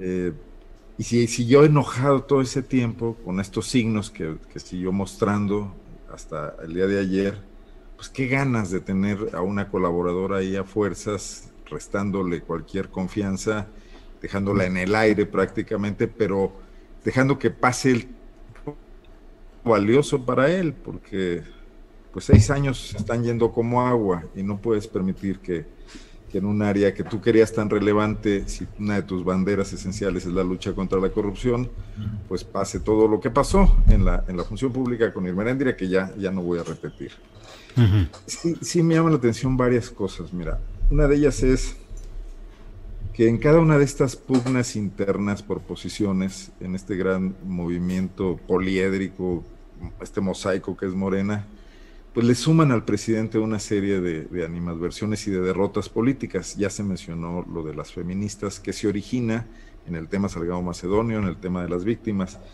Y yo sí diría que hay una gran irresponsabilidad política de, este grupo y de, hermano en utilizar a las víctimas para un golpeteo político y, y, mandar todas estas señales que se complican porque hay un momento, hay un momento del feminismo en México no podía dejar de tomar esa provocación para ir más a fondo y cuestionar al presidente, a un presidente que no tenía respuestas para eso y que confunde todo, confunde el, la maniobra política de Guerrero con lo que pasaba en las calles como si estas, estas, eh, estos reclamos de las mujeres que han venido formulándose y, adquiriendo una densidad y un cuerpo a lo largo de muchos años tuvieran algo que ver con esta grilla en particular, cuando solamente eran coincidentes, ¿no? En tiempo y quizás en forma y todo. Pero no es lo único, Julio, porque por ejemplo, ahí tenemos el tema de, de San Juana Martínez, ¿no? que, está un poco en las mismas, o sea, haciendo pelear al presidente con artículo 19, con otros periodistas, que algunos de los cuales veían con simpatía eh, las posibilidades que este nuevo gobierno representaba, y que ahí sigue, y que un día a lo mejor el presidente también se enoja por alguna causa y se va a tardar todo el tiempo como el que se tardó con el Merendir en tomar una decisión que hoy tiene, por ejemplo, a un, a un lugar importante para el Estado mexicano como es su agencia de noticias paralizado. Entonces, a mí no, no me gustaría detenerme pues en lo que pasa con el Meréndira, me gustaría detenerme en el presidente, el presidente que está actuando de esa manera, decidiendo de esa manera y, bueno, mostrando que muchas de las contradicciones del exitoso movimiento que lo llevó a la presidencia subsisten en el gobierno y que muy probablemente les va a causar la misma problemática que ya le causó a Morena, de no saber encauzar esa inicia para mantener el poder, para mantener un proyecto más que el poder, ¿no? Ahora simplemente parece ser mantener el poder y entrar en esta dinámica donde, donde ya lograron construir un enemigo quizás tan poderoso como lo que se veía que era Morena después de 2018. O sea que al final de cuentas me parece muy paradójico que vayan a terminar poniéndose de acuerdo más fácil el PAN, el PRI, el PRD, los empresarios y los medios de comunicación de este país que Morena y su, y su movimiento. Y desde luego, no, no considero que sea ilógico desde el punto de vista de que es más fácil ponerse de acuerdo cuando no tienes el poder y vas por él, que cuando lo tienes tienes que ejercerlo y hay incentivos en el tema, máxime ahora que se avecina ya el inicio de la sucesión presidencial y que vamos a ver la agudización de todo esto. Yo no creo que el ebrardismo haya ganado mucho. después de la felpa que se han llevado con la línea 12, se me haría una pobre y raquítica victoria quedarse con un funcionario gris, que, si algo lo, define es esa capacidad de sobrevivencia. Decía Adrián Layuz que hay políticos que parecen cocodrilos, en, que, los confundes con un tronco, ¿no? En el medio del río y no, se mueve hasta que ya estás muy cerca y tiran la tarascada. Yo no veo que, que alguien como Salcedo vaya a depararnos grandes sorpresas y su único arte es sobrevivir, ¿no? Así es. Bien, gracias Arnoldo Cuellar. Eh, Arturo Rodríguez, hay un tema que voy a poner ahorita eh, para que nos den sus opiniones.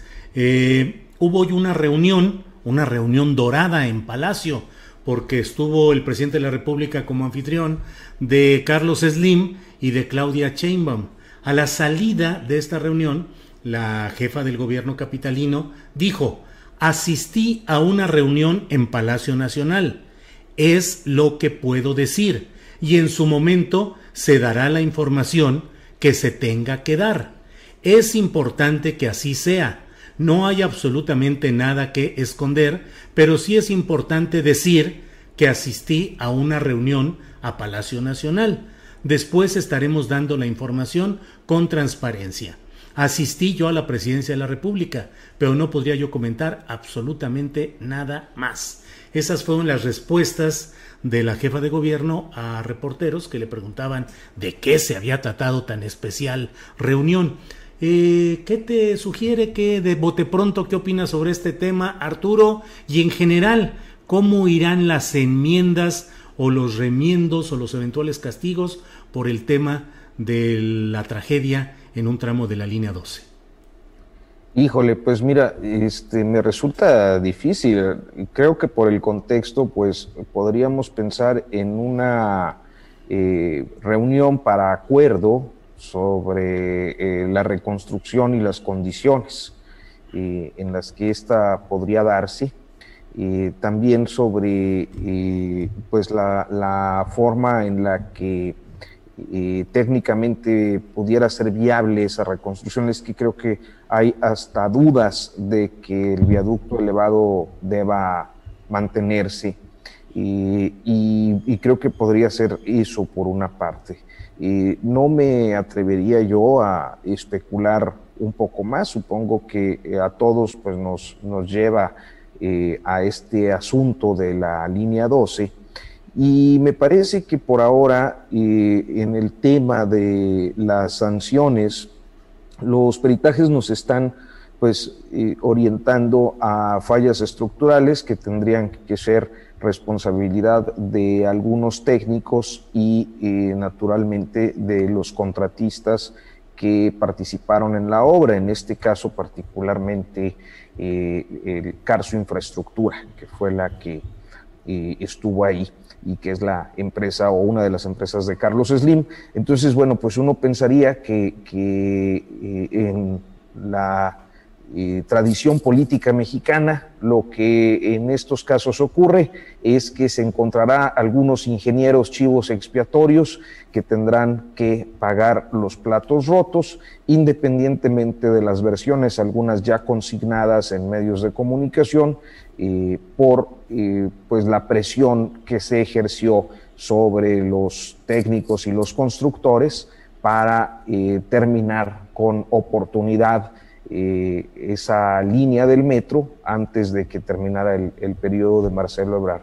Entonces, en, en, prospectiva, mi planteamiento sería ese respecto a la reunión, pues creo que nos orienta a este tema, pero no, no sé, inclusive es muy, muy peculiar, eh, son muy peculiares las expresiones de la, de la jefa de gobierno, ¿no?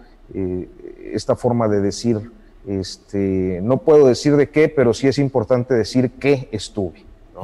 No, sé, pues es, un poco extraño, pero bueno. Gracias, Arturo. Eh, Temoris Greco, pues en este análisis de bote pronto, ¿cómo ves las declaraciones de la jefa de gobierno y el contexto en general de qué se va a hacer respecto a la tragedia de la línea 12? ¿Habrá castigos, cárcel, sanciones? Todo quedará en una reparación económica, en fin, hay muchos temas. ¿Qué opinas, Temoris? Yo, yo creo que es lo que se está debatiendo, es lo, esa, esa debe ser la discusión adentro de, o sea, tanto adentro de la 4T como, como entre la 4T y sus aliados, pues, como, como estos, estos empresarios importantes, ¿no? Eh, eh, Carlos Limp pues tiene, tiene mucho, tiene una parte de su prestigio empeñado ahí.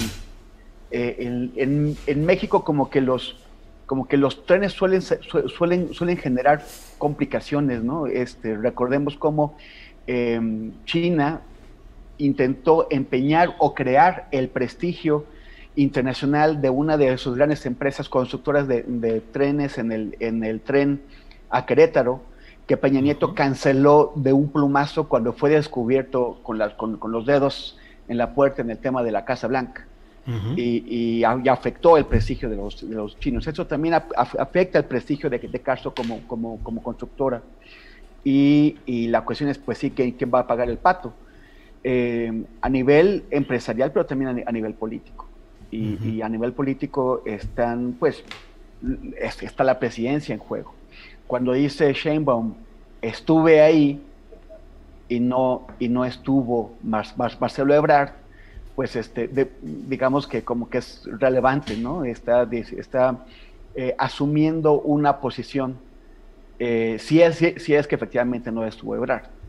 está, está presentándose, está intentando que la, llamar la atención sobre que ella estuvo en esta importante reunión y no está siendo dejada de lado. Entonces, creo que es básicamente el mensaje hasta, donde vamos.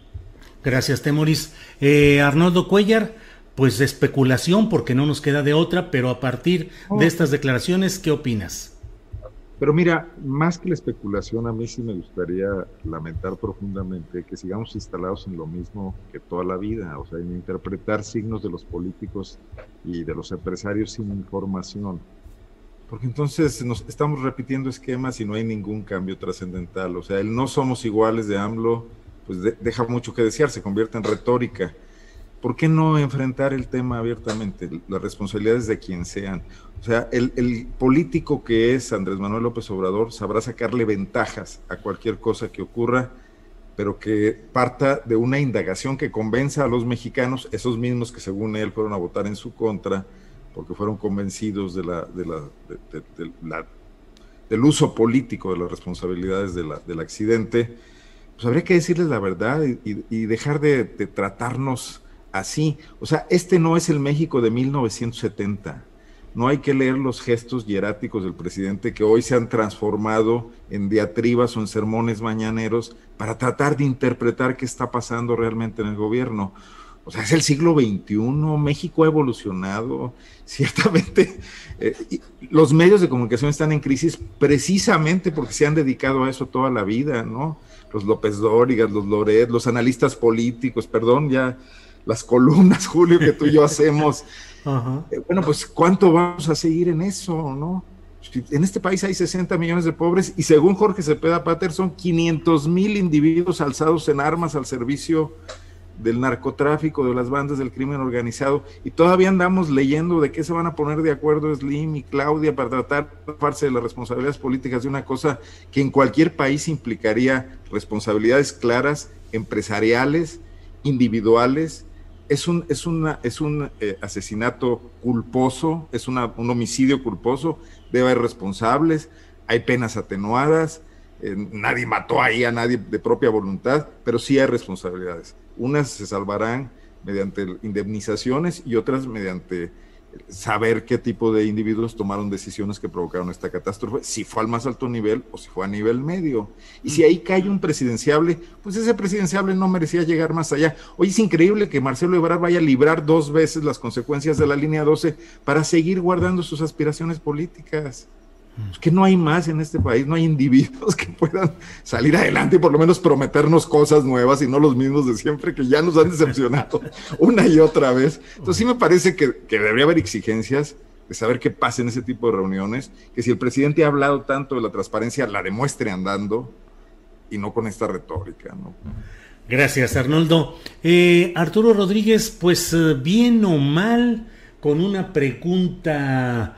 Eh, amplísima o restringida, no sé cuál sea tu opinión, pero digamos que la consulta va, ya todo el mundo está organizando, empujando desde el activismo eh, que busca que se enjuicie a expresidentes, el INE con pocos recursos, diciendo que no tendrá la suficiente capacidad para hacer una red adecuada de captación de votos en esta consulta. Y eh, ¿Qué opinas, pues, de cómo va este proceso de organización de la consulta y a qué nos puede llevar en términos políticos? Pues mira, yo creo que es parte de esta lógica López Obradorista de la campaña extendida, someter a consulta un asunto que no tendría por qué someterse a consulta. Si hay indicios, pues se procede. Eh, la ley no tiene por qué tener excepciones, mucho menos de naturaleza política, pero me parece que encaja muy bien en un estilo del presidente de mantenerse a través del sexenio, pues en, digamos, promoción electoral. Eh, viene efectivamente la consulta, no hay mucha lana, creo que eh, pues el INE hizo un último esfuerzo que le rechazaron eh, en esta controversia, si no me equivoco, la semana pasada, la que planteaba que no se, no se hubiera incluido eh, el presupuesto suficiente. Entonces, pues eh, no sé, no, no tengo la sensación de que el ejercicio técnicamente, el esfuerzo logístico va a ser medio chafa, tan chafa como la propia consulta. Esa es la perspectiva que yo tengo por lo pronto este, y, que bueno, pues eh, eh, habrá quienes eh, en un ánimo apologista que normalmente se da en los temas que competen al presidente López Obrador, estarán diciendo es que no están acostumbrados a que se oiga la voz del pueblo. Pues en este caso yo creo que el tema era la constitución, tanto que la Suprema Corte no quiso decirle que no al presidente, tuvo que eh, pues hacer este artilugio de pregunta que ni siquiera es sobre los expresidentes para, para ver en qué acaba este este ejercicio. A mí lo que me interesaría estar viendo, y eso sí me parece muy importante, es que eh, ya se estuvieran integrando, porque al último eh, el López Obradorismo es muy activo, muy movido y seguramente, y tiene un amplio respaldo popular el presidente, entonces seguramente vamos a ver un ejercicio eh, a favor de procesar a los expresidentes. Y en términos reales yo creo que a mí lo que me llama mucho la atención, más allá de este ejercicio eh, frívolo eh, es ver los expedientes y ver qué es lo que hay, porque en varios de los casos creo que es muy claro que los delitos ya prescribieron, pero los que no prescriben son aquellos que tienen que ver con genocidio, lesa humanidad, violaciones graves de derechos humanos, y en eso sí hay mucho. O sea, está Salinas con los experredistas, eh, el, caso, el caso del, zapatismo, eh, tenemos las masacres como las del Charco, las de Acteal para el caso de Cedillo, tenemos Atenco, eh, Oaxaca, Lázaro Cárdenas, pasta de conchos y se me va alguna otra. En el caso de Vicente. Una, que, una que va a resurgir, Arturo, es Allende, Coahuila. Allende para el, para el caso de, yo no recuerdo si fue, pero creo que fue en 2011, en, en, el periodo de Felipe Calderón, tendría que ir en ese mismo asunto, este, pues todo lo que ha tenido, eh, es decir, sí Allende, pero bueno, pues está San Fernando y está la masacre que quieras a lo largo de ese sexenio, este, y, y luego eh, todo el proceso represivo eh, que de manera eh, diría yo, eh, pues muy eh, focalizada en, las entidades y en las regiones donde había específicamente megaproyectos energéticos, mineros y de infraestructura, que costaron la vida de muchísimos defensores de derechos humanos, dirigentes sociales e, y periodistas durante el sexenio de Peña Nieto. Entonces, creo que estos son los grandes casos que pueden llevar a los presidentes, a los expresidentes mexicanos a juicio. Y más allá de esta tontería de la consulta, eh, creo que esos expedientes y esos casos son los que a mí sí me gustaría ver en el escenario. Este, con procesos muy profundos, muy serios, muy bien articulados, si es que se pueden hacer. Gracias, Arturo. Eh, Temoris Greco, ¿qué va a resultar? ¿Cuál va a ser el, el servicio a las buenas causas de México que se pueda derivar de esta consulta, ¿qué, resultados en lo jurídico o en lo político? ¿Cómo ves el tema, Temoris? Servicio, ninguno. ¿Cuál? O sea, que, que, que, la, que la gente vote para que se enjuicie a los expresidentes cuando hay suficientes causas. O sea, eh, Arturo se quedó corto, no tenemos más tiempo para, para, para el, listar todo, lo, todo, ¿no? Sí. Este, se, eh, se, les tiene que enjuiciar. Si la, si la gente dice que no, se les tiene que enjuiciar. O sea, no, tú no puedes pasar por, por, por encima de la ley. De, eh, sí, no, no hay mucho dinero, pero hay demasiado dinero. O sea, no hay mucho dinero para realizar la consulta pero al mismo tiempo es demasiado dinero el que vamos a tirar a la calle porque es un capricho.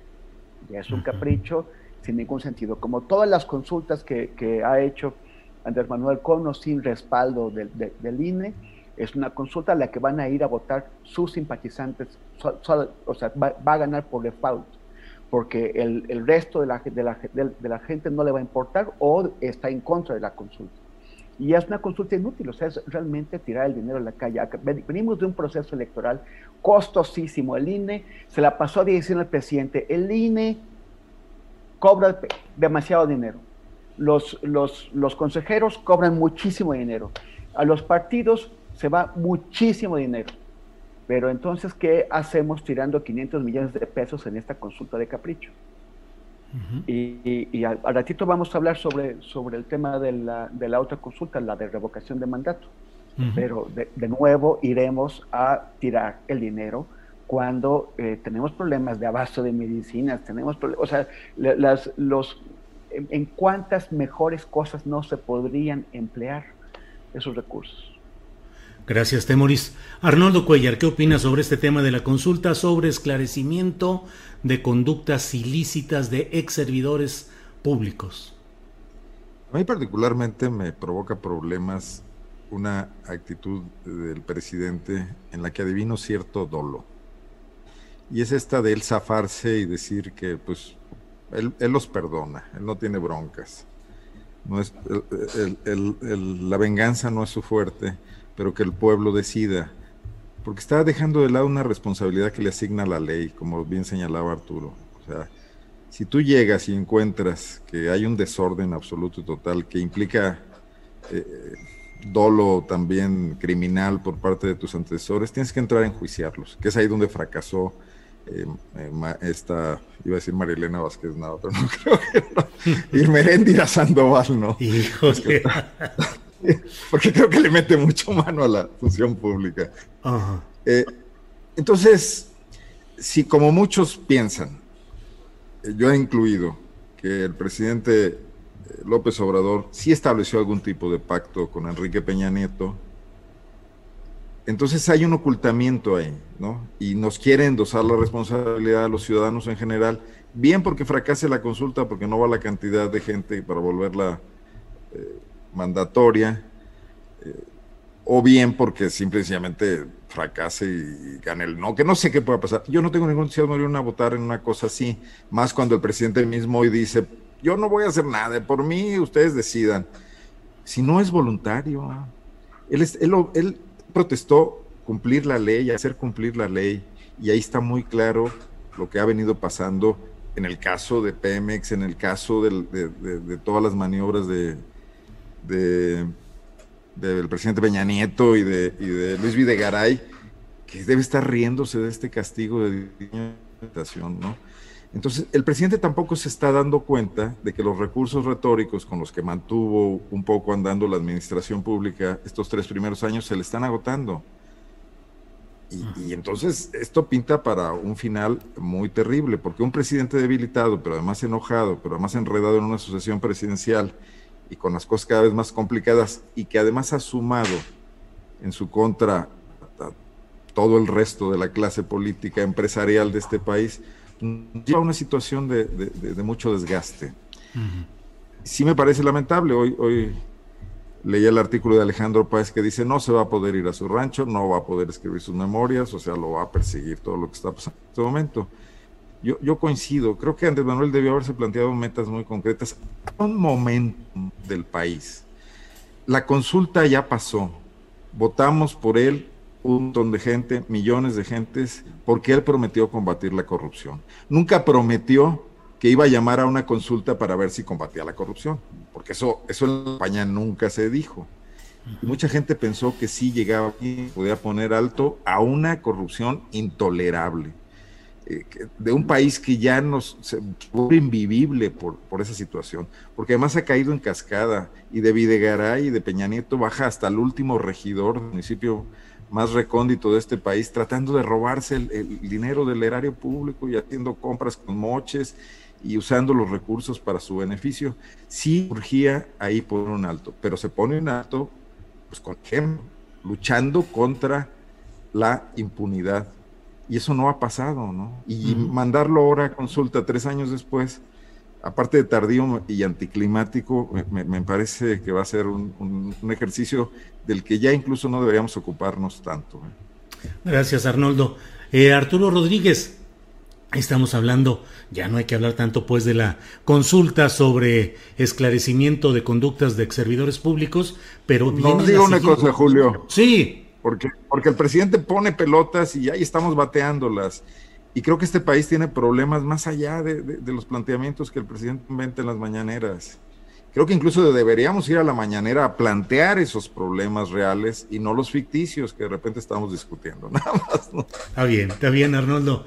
Eh, gracias, Arnoldo. Arturo, mm, la otra batalla que viene es la de los opositores al presidente López Obrador, que van a buscar eh, juntar el número de apoyos ciudadanos para una consulta sobre revocación de mandato presidencial en 2022. Lo que hemos visto en esta pasada elección de, del 6 de junio, ¿cómo crees que pudiera trasladarse esos números o esas tendencias a 2022 y si verdaderamente estaría en riesgo la continuidad del presidente López Obrador? Eh, honestamente yo lo dudo mucho, Julio. creo que, bueno, eh, en toda democracia eh, las oposiciones, las minorías, pues tienen la función de justamente oponerse y al oponerse, pues echar mano de los instrumentos que la institucionalidad democrática les permite emplear. En este caso, creo que el propio presidente López Obrador, pues ha sido quien ha promovido eh, que se le aplique la consulta de revocación de mandato y pues las oposiciones tienen que eh, construir o avanzar hasta donde les sea posible eh, en un ejercicio como, como ese. Creo que eh, el país está incurriendo, y esa es una convicción muy personal, sé que gran parte de los espectadores no la compartirán, pero me parece que está incurriendo eh, este país en un exceso de ejercicios plebiscitarios sin mucha eh, trascendencia real. yo dudo mucho que el presidente López Obrador vea perjudicado su posicionamiento popular en un año eh, es decir, creo que es natural que haya un desgaste, que se cometan errores eh, conforme a la perspectiva de unos, que se eh, incurren aciertos conforme a la perspectiva de otros, pero mayoritariamente considero que este país tiende a, como la mayoría de las democracias, también creo eso, a fortalecer la figura presidencial durante el periodo que le toca. Eh, entonces, eh, en este caso, pues es de seis años y yo dudo mucho que eh, exista una fuerza electoral capaz de, pues, resultar vencedora en ese ejercicio plebiscitario que se prevé para el 2022. este, sin embargo, sí lo inscribo en, en parte de estos, ¿cómo podríamos decir? Pues yo decía hace unos momentos, eh, en estos ejercicios de campaña extendida, ¿no? Eh, que, pues se han vuelto característicos de este sexenio. Gracias, Arturo. Eh, Temoris, ¿qué opinas sobre este tema de la consulta sobre revocación de mandato y si realmente estaría en riesgo la continuidad del presidente López Obrador? A mí me parece que ambos bandos le ven ventajas a esta consulta, en, términos de, consolidación de, sus propios campos y de, de, movilización. O sea, la, oposición tuvo graves problemas, necesitó a Claudio X para que llegara a decirle que se, que se juntara, y una vez que se juntaron, no, lograron juntar un, discurso coherente, compartido, no, de, no, no hicieron unas propuestas comunes, sólidas no fueron capaces de poner a trabajar en muchas partes a sus equipos de manera integrada. Y, ahora con esto eh, ya no van a o sea, no, necesitan crear más discursos que el decir contra la dictadura, contra Andrés, con todo lo que han estado diciendo. No necesitan presentar propuestas, no necesitan, o sea, van a, van a, tener eh, las condiciones adecuadas para finalmente eh, trabajar de manera conjunta. Lo, mismo Andrés Manuel, que, en, estas elecciones pues tuvo campañas dispersas, campañas caóticas, cada quien iba para, su lado, porque eh, en, su ausencia los, los eh, candidatos de, la, de la carecían de un leitmotiv sólido. Y, y, ahora pues va, van, a, van, a, tener un muy fuerte, van a tener uno, uno muy poderoso, que es, es, cerrar filas en defensa del presidente ante el asedio de los conservadores que lo están atacando. Entonces hasta ahí va a funcionar muy bien. El tema es qué pasa, o sea, qué pasa, por ejemplo, si, y, y aquí estoy eh, tomando, recuperando preocupaciones que planteó ayer Jesús Silva Herzog Márquez en un artículo que me parecen bastante correctas. Él, dice, bueno, ¿qué pasa si eh, Andrés Manuel pierde pierde la elección. Un, un, un, un, presidente, o sea, por ejemplo, imaginemos que la pierde por poquito, por un 1% de los, de los votos, ¿no? O sea, un, presidente que tiene 49%, o sea, que ganó con el 53% en las elecciones del 18. Eh, queda con el 49% de los votos en, la elección, en la, en la consulta del próximo año, y ese presidente con el 49% le va a tener que entregar la presidencia a una persona que no recibió ningún un solo voto para ser presidente. Una persona que es presidente de la Cámara de Diputados o será presidente de la Cámara de Diputados o presidenta. Pero eh, nadie votó, por esa persona para ser presidente. O sea, alguien con mucha... Un presidente con el, con el 49% de los votos en México tiene muchísimos votos, porque recordemos que Fox ganó con el 42, Calderón con su, con su chanchullo, haya, haya sido como haya sido, con el 36, Peña Nieto quedó con 38%. Ahora, en un país donde lo normal son esos porcentajes de votos y no el que tuvo Andrés Manuel, o sea, lo de Andrés Manuel, esos 53% fue una hazaña. Pero normalmente los presidentes de México de en este siglo suelen ganar alrededor del 40 o debajo del 40% de los de, los, de, los, de, los, de los votos. El siguiente presidente va a llegar ya si, es electo en, ese, en el rango de lo, de lo normal y hay consultas de revocación de mandato, desde el principio todos sus enemigos que van a tener el 60% de los votos juntos van a apostar por derribar a ese presidente, porque, porque hace falta poco, porque un presidente que haya ganado como Peña Nieto con el 38% de los votos, difícilmente puede aspirar a, que, a, que, a ganar una revocación de mandato que, que requiere más del 50%. Entonces se va a debilitar muchísimo la presidencia. Yo no es que esté enamorado de la presidencia, yo preferiría un régimen parlamentario, pero dado que es lo que tenemos, sí me parece que es una apuesta muy fuerte por la inestabilidad y además, un, insisto, una apuesta sumamente costosa, sumamente en, en, en términos económicos, en términos de desgaste político, de polarización. Bien, Temoris, gracias. Sobre este tema, Arnoldo Cuellar, de la posible, eh, probable consulta sobre revocación de mandato y si puede haber, está en riesgo la continuidad del presidente López Obrador. Bueno, estamos entrando en terrenos que no conocíamos y, donde no sirven los gestos de los políticos para interpretar cosas, ¿no? Lo que, lo que comentaba Arturo de la popularidad del presidente, bueno, creo que Salinas terminó el 93 con una popularidad altísima y, la, se desplomó en unos cuantos meses del 94, ¿no? Eh, yo creo que no hay nada tan volátil como la popularidad de los políticos. Andrés Manuel parece un fenómeno diferente, pero día nos vamos a dar cuenta de que no, nada es para siempre. Y hay que voltear a ver eh, otras democracias latinoamericanas.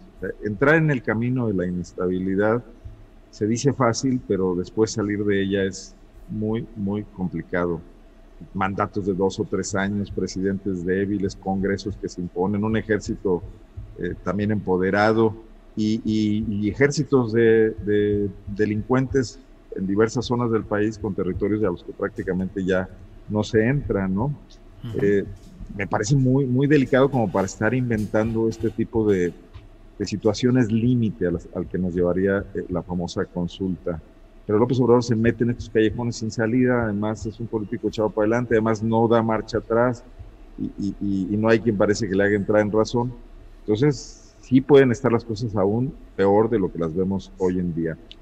Yo quisiera comentar rápidamente el tema de la masacre de Allende, porque se va a poner de moda por el documental de Netflix. y, y, ahí hay un dato que a mí me parece súper relevante y, creo que no se le ha dado el peso debido este documental parte de un reportaje de Ginger Thompson en ProPublica, que lo ve desde el aspecto de punto de vista norteamericano, ¿no? Una, la DEA obtiene información de informantes cercanos a, los Zetas, a los máximos niveles de los Zetas, y en una decisión burocrática deciden comunicársela a los altos mandos de la Policía Federal, de la Secretaría de Seguridad Pública, de Genaro García Luna, en una unidad que se llama de operaciones sensibles. Y de la Ciudad de México, de esos niveles cercanos a García Luna, ocurre la filtración directo a Miguel Ángel Treviño de que lo estaban traicionando y, y, la decisión de entrar a masacrar completamente a, una comunidad, ¿no? Y esta parte, la responsabilidad del policía favorito de, Felipe Calderón, hoy detenido, no, no está suficientemente sopesada. En el reportaje de Thompson se, se habla mucho de que la DEA falló al informar al gobierno de México. Yo entiendo que es un protocolo normal, o la otra era que entraran los, los policías norteamericanos a detener a, Miguel Ángel Treviño, cosa que no iban a hacer tampoco, ¿no? El protocolo normal que hoy pediría el presidente de la República, los obradores, nos informan y nosotros actuamos, es nuestro territorio, es nuestra soberanía. Y es ahí donde se produce esta falla que provocó 300 muertos, hasta donde hay algunos conteos, porque la cifra es imprecisa. Y eso se va a divulgar mundialmente en un estreno que seguramente va a ser muy comentado en las próximas semanas. Por eso lo traía un poco colación, ¿no? Muy bien. Gracias, Arnoldo. Eh, son las 2 de la tarde con 52 minutos. Estamos ya en la parte final de esta mesa de periodistas del martes 22 de junio. Así es que voy con el último planteamiento o pregunta. Arturo Rodríguez, ya llegó la delegación zapatista a España. Eh, están en un proceso de eh, espera por cuestiones administrativas e incluso sanitarias y se estima que hoy deben desembarcar en una parte de España eh, los miembros de esta delegación zapatista. ¿Qué opinas sobre este tema, Arturo? Bueno, yo, creo que cuando se ha observado a través de estas décadas cómo eh, el imperialismo y este capitalismo voraz se ha globalizado. Me parece que es muy natural que las resistencias se globalicen eh, a fenómenos como eh, pues este modelo económico tan pernicioso. Eh, y bueno, creo que el zapatismo, el neozapatismo, el STLN, pues, ha dado cuenta a través de su existencia, sobre todo desde finales de los 90, de esta capacidad para ir eh, a otros lugares, dar su mensaje, eh, que bueno, creo que para muchos es esperanzador, eh, antiglobalización, antineoliberalismo, antiimperialismo, y ha encontrado particularmente en los pueblos europeos, en algunas naciones europeas, pues bases de apoyo importantes. Me parece que está muy en su lógica y me, me, gusta lo que hacen siempre pues, eh, en el zapatismo para internacionalizar su mensaje, para sacarlo de un debate nacional o muchas veces regional y, colocar sus eh, posturas en el ámbito internacional. Este, entonces, bueno, pues eh, creo que será interesante ver cómo cómo, cómo les va en este, en este emprendimiento. Gracias Arturo. Temoris Greco, ¿qué opinas sobre el tema de la invasión zapatista a Europa? Bueno, pues a mí siempre me ha sorprendido la capacidad de los zapatistas para innovar y para reinventarse, ¿no? Es tremendo. O sea, estamos viendo una, una 4T que no es tan transformadora, sino que está como repitiendo discursos de, de hace mucho tiempo y, actitudes, estamos viendo una, una, una oposición desastrosa que, que, no se da cuenta de que no se da cuenta, que, que, ya la, la, gente se, se, se hartó del saqueo y de la corrupción y de los abusos de derechos humanos que los marcaron y son incapaces de renovar. Movimiento Ciudadano que, que, que, se supone que intentó colocarse entre los dos y para como una especie de, de refresco, pues lo más que pudo hacer fue un candidato a TikTok, ¿no? Que, la funcionó, pero, pero digamos que en términos de aportación política, pues es e, equivalente a cero. Y, y los, y los, los, zapatistas una y otra, otra vez han llegado con, con, con iniciativas nuevas, renovando tanto las formas como el discurso. Eh, eh, ahora en las formas, pues este tema de, de, de, la, de irse en un velero y, que, y, que, y que, tienen la, la, posibilidad, la capacidad de incluso de, incluir mujeres, de darle un acento femenino o feminista a, su, a, su, a, su contingente, que traen una persona transgénero Me parece que es, es, es, sumamente atrevido. O sea, ¿quién, quién, ¿qué partido en México va a, a, a, poner al frente a una persona transgénero? O sea, están, están tres pasos adelante de todo el mundo. y, y, el, y, el, pensamiento de que van y este, de que les dicen despertados, los están recibiendo en Vigo, en Galicia en ese momento. El problema es que no me queda claro que van. Mm. Y esto que ya lo he dicho antes ha molestado a mucha gente, pero bueno, tengo, o sea, tengo derecho a no entender cuál es el fondo de, su propósito. O sea, ellos se, supone que están en una gran lucha muy importante en México eh, en contra de los megaproyectos y específicamente en contra del tren Maya. Pero pues no fueron, no van a Europa, al menos no en su discurso, a generar pues como una especie de movimiento en contra del Tren Maya. Y dicen que van a intercambiar experiencias, cosas que sin duda están muy, muy, muy bonitas, van a reenergizar a, reenergizar a, los, a los grupos de, simpatía que tienen allá, pero, eh, pero se están llevando el foco de las cosas. Pues están, eh, en lugar de colocar el foco de sus acciones en Tabasco, en Campeche, en Quintana Roo o en Yucatán, se lo están llevando a Europa y la, gente va, a estar, tanto en México como en el resto del, mundo, van a estar más preocupados o más atentos a lo que hacen los zapatistas en Europa, porque es muy bonito y es muy inspirador, pero eh, me parece que están sacando el foco de lo, que, de lo que han sostenido que son sus preocupaciones principales. Entonces no me queda claro cuál es el, el, el, propósito de, de fondo. Claro. Gracias, Temoris. Eh, Arnoldo Cuellar, te toca dar la última opinión de esta mesa de este día, martes 22 de junio, para cerrar nuestra mesa de periodistas. Así es que sobre este tema del que estamos hablando de la irrupción del zapatismo en tierras europeas, ¿qué opinas, Arnoldo Cuellar? Coincido con, con Temoris en la capacidad imaginativa que tienen para insertarse en el debate y para plantear desde una aparente posición blanda situaciones que se les complican mucho a los políticos, a los políticos que tienen el poder.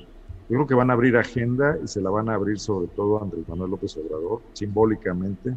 Solo hay que recordar que él está pidiendo a los reyes de España que pidan perdón si los zapatistas llegan y abren ahí eh, un flanco sobre la falta de representatividad del presidente mexicano o, si logran reunirse con, no sé, son capaces de cualquier cosa y, abrir ahí un debate, eh, pues van a deslegitimar, mucho estas posiciones nacionalistas y, un poco de reclamo histórico que, ha abierto López Obrador.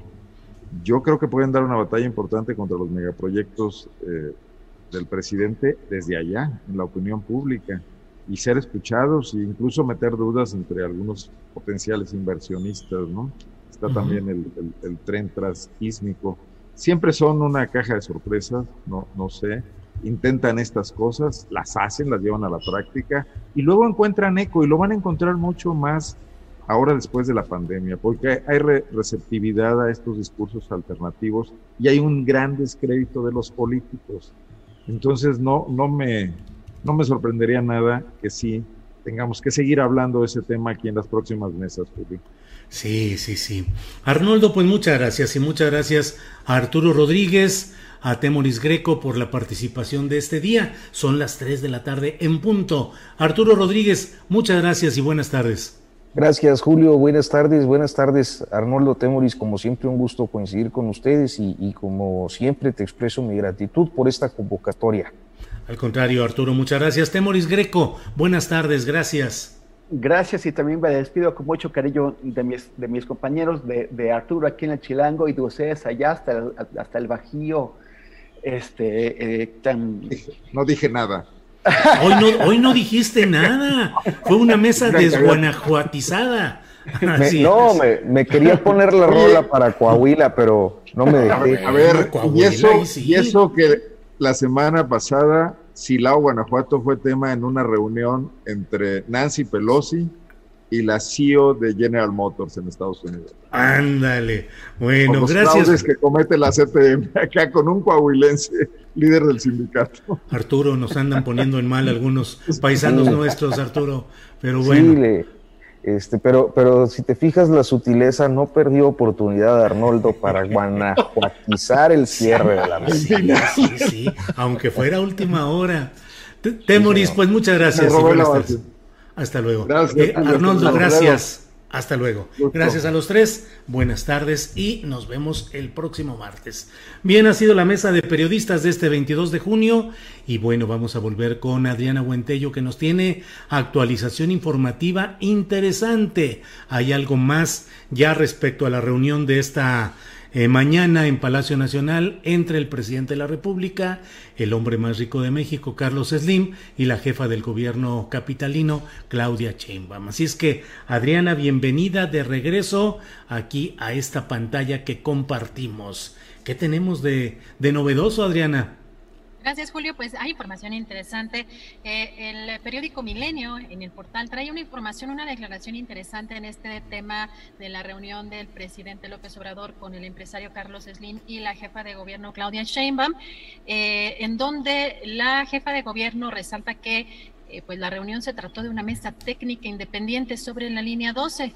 Dice la jefa de gobierno adelantó que la reunión fue una mesa técnica independiente de la Fiscalía General de Justicia de la Ciudad de México sobre la línea 12 del metro. Señala eh, que tienen que haber justicia, pero por otro lado, y es nuestra responsabilidad, dijo, reforzar la línea 12. Julio, pues declaraciones que se van sumando tras esta reunión se dio alrededor de las 11 de la mañana en Palacio Nacional. Julio, y también eh, Ricardo Monreal, el senador Ricardo Monreal, eh, dio una eh, conferencia de prensa que pues también dio a conocer a través de sus redes sociales.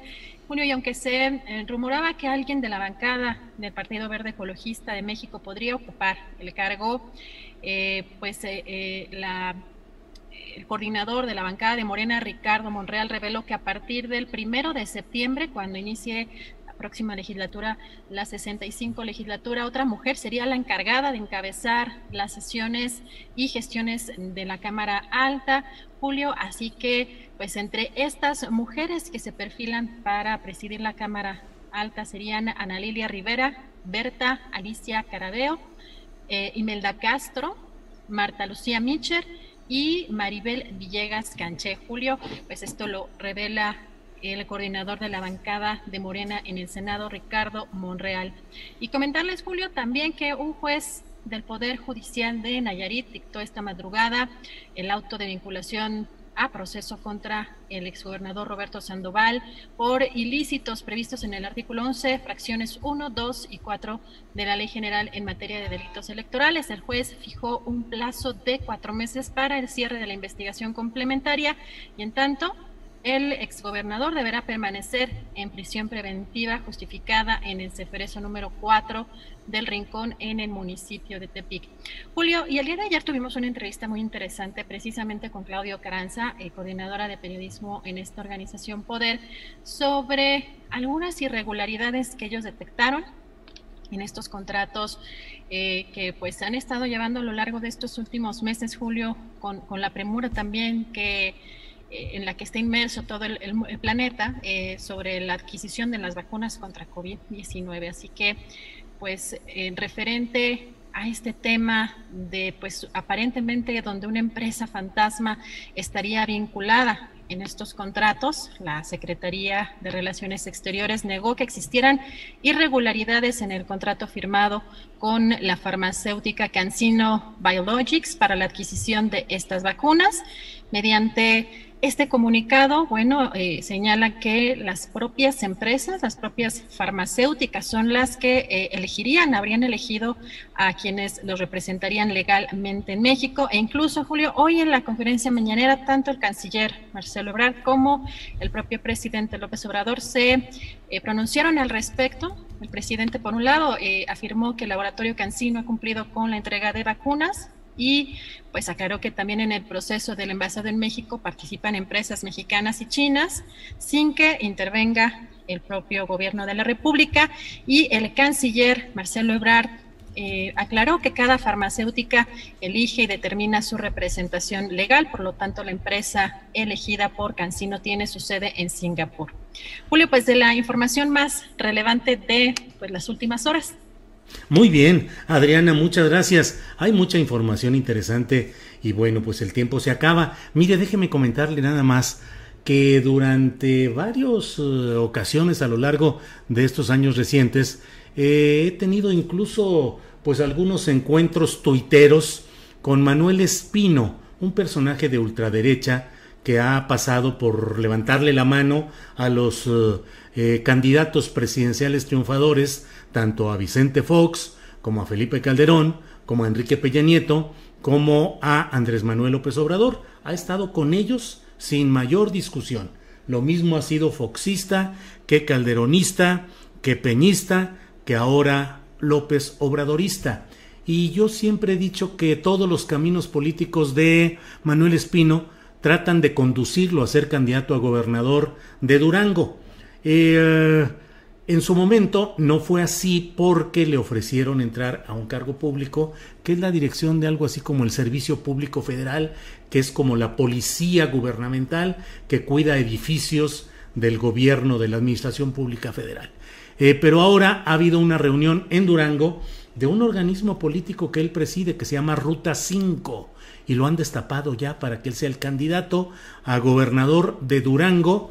Eh, es todavía funcionario del gobierno federal, pero ya lo están destapando para que ya hubo pronunciamiento unánime de los integrantes de la organización que él fundó y que él dirige, Ruta 5, para buscar ser el candidato en consonancia con las propuestas del presidente López Obrador, lo dicen los miembros, o así lo dice el desplegado, de Ruta 5. Finalmente, todos los caminos, tal como lo he dicho, eh, convergen en que este personaje eh, señalado de haber sido o ser miembro del Yunque, de la ultraderecha, que fue presidente nacional del PAN, eh, pues sabe lo que él busca y lo que él quiere en esa alianza de apoyo que uno se pregunta exactamente cuál es el apoyo que el obradorismo puede necesitar o requerir de este grupo Ruta 5, que más bien, bueno, eh, pues eh, Allí está ya, ahí está ya el mismo resultado que es la búsqueda de la candidatura a gobernador de Durango.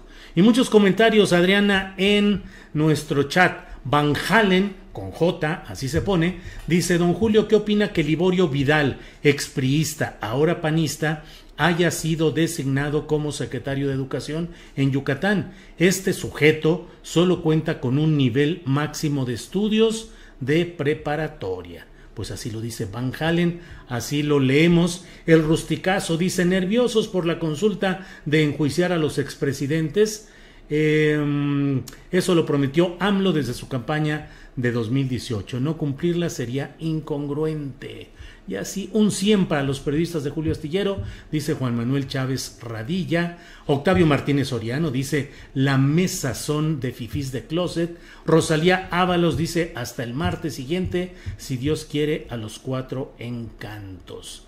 Bueno, pues en fin, pues vamos ya terminando esta mesa en la cual, Adriana, me llevé hoy yo el comentario de nuestra entrevistada Beristain que me dijo mi amor y yo me quedé pensando por qué cuando eso se lo dicen a una mujer constituye un agravio que se llena de comentarios adversos en, ah, en las redes sociales y en todos lados y en el caso mío además de constituir pues una, eh, una no verdad, porque ni modo que, que, yo sea su amor y que además no creo, no, no genero yo eh, suspiros eh, amorosos fuera de mi casa, eh, pues yo no supe, pero me pregunté luego, dije, ¿por qué ese tono entre eh, secundario o un poco de desplazar eh, el tono de la eh, discusión periodística que teníamos y decirme mi amor que tiene un tono así como condescendiente, así como de, ay, mi amor, no entiendes el asunto, espérate, bájale.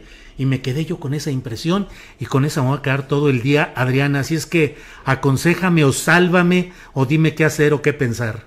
Fíjate que me acordé mucho, justo estaba platicando por el WhatsApp con Arturo Cano y si es una, es este, una cuestión un poco como de infantilizar, como dices tú, condescendiente, pero me acordé de Carmen Aristegui.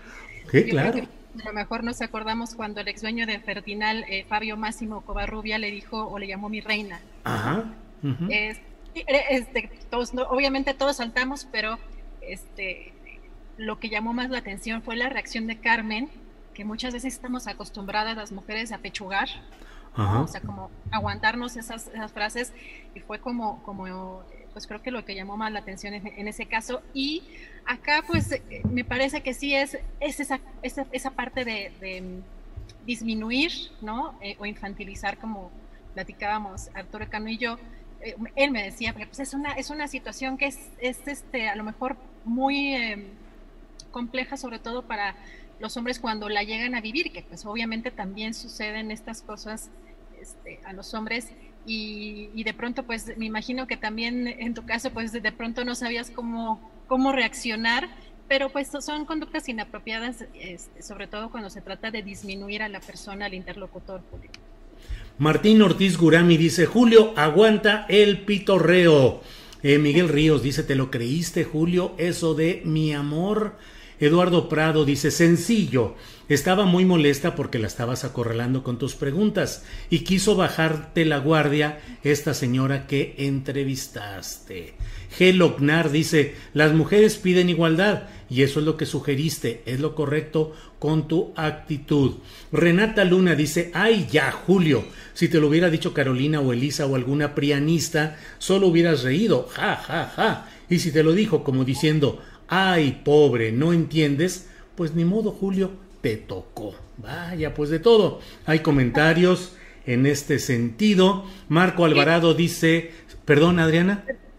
Perdón la interrupción. Es que esto independientemente del machismo, el feminismo, porque además yo hago una aclaración porque este, no soy de las personas, digamos, las voceras eh, este, del feminismo, porque es un movimiento que yo, digamos, voy entendiendo conforme van pasando pues, los años.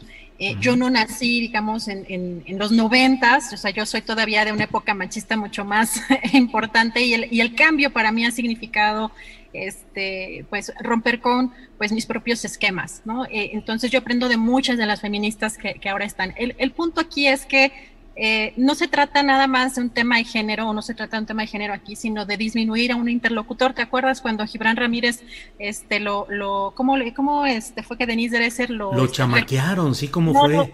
¿Mm? Lo, juveneó, era, ¿no? Eh, la frase era como que me, me juvenearon, ¿no? Por ser, por ser, este, por tener menos, menos años. Entonces, eso ha estado sucediendo, este, y creo que más allá de un tema de género también tiene que ver con cómo aceptamos las críticas, cómo aceptamos la conversación, pero evidentemente si te lo dice Carolina o te lo dice Elisa, pues no tiene la misma connotación, o sea, hay otro tipo de relación profesional que no tiene nada que ver con un cuestionamiento o con una reacción a algo que te está haciendo incómodo, ¿no?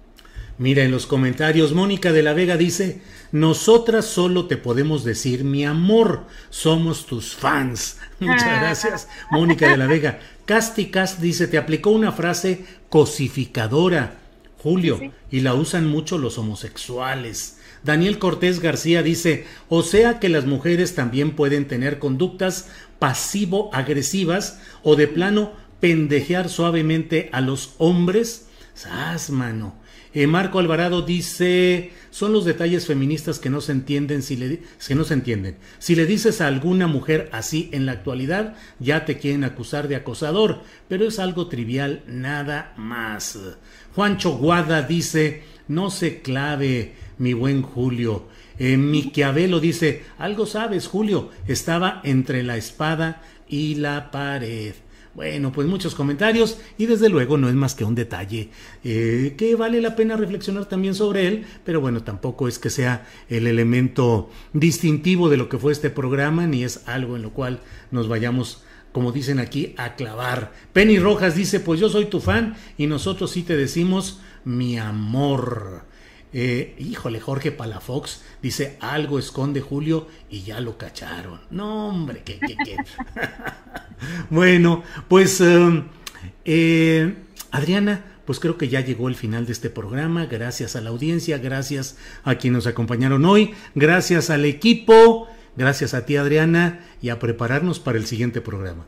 ¿Adelantamos la sorpresa, Julio? Sí, de una vez. A ver, por favor, Adriana. Bueno, mañana vamos a tener una gran, gran entrevista con la escritora Sarina Berman, así que no sé, este es su nuevo libro que de verdad pinta espectacular, así que una, una entrevista a profundidad con la escritora Sabina Berman. No se pierdan el programa y por supuesto pues los 15 minutos con nuestro querido Rubén Luenga y la mesa de periodistas, Julio. Sí, mañana vamos a hablar con Sabina Berman sobre este libro HDP, que usted sabe que en el lenguaje popular pues tiene un significado muy específico y aquí son las iniciales de un empresario que compra todo y que tiene una televisora y que tiene un gran grupo empresarial y que se niega a aceptar las indicaciones para cerrar sus empresas por motivo del COVID y es una historia muy interesante. Yo tuve el libro desde hace ya varios días, leí, terminé la novela y es una novela interesante. Mañana vamos a platicar ampliamente con Sabina Berman, luego con Rubén Luengas y como dice Adriana, luego con nuestra mesa de periodistas. Pues en fin, Adriana, ya nos veremos pronto al aire y sigamos trabajando en la programación de mañana. Gracias, Julio. Buen provecho a todos. Hasta mañana. Para que te enteres del próximo noticiero, suscríbete y dale follow en Apple, Spotify, Amazon Music, Google o donde sea que escuches podcast. Te invitamos a visitar nuestra página julioastillero.com. Ever catch yourself eating the same flavorless dinner three days in a row? Dreaming of something better? Well, HelloFresh is your guilt-free dream come true, baby. It's me, Kiki Palmer. Let's wake up those taste buds with hot, juicy pecan-crusted chicken or garlic butter shrimp scampi. Mm. Hello Fresh. Stop dreaming of all the delicious possibilities and dig in at HelloFresh.com. Let's get this dinner party started. En Sherwin Williams somos tu compa, tu pana, tu socio, pero sobre todo somos tu aliado, con más de 6.000 representantes para atenderte en tu idioma y beneficios para contratistas que encontrarás en aliadopro.com. En Sherwin Williams somos el aliado del PRO. Para que te enteres del próximo noticiero, suscríbete y dale follow en Apple, Spotify, Amazon Music, Google o donde sea que escuches podcast te invitamos a visitar nuestra página julioastillero.com.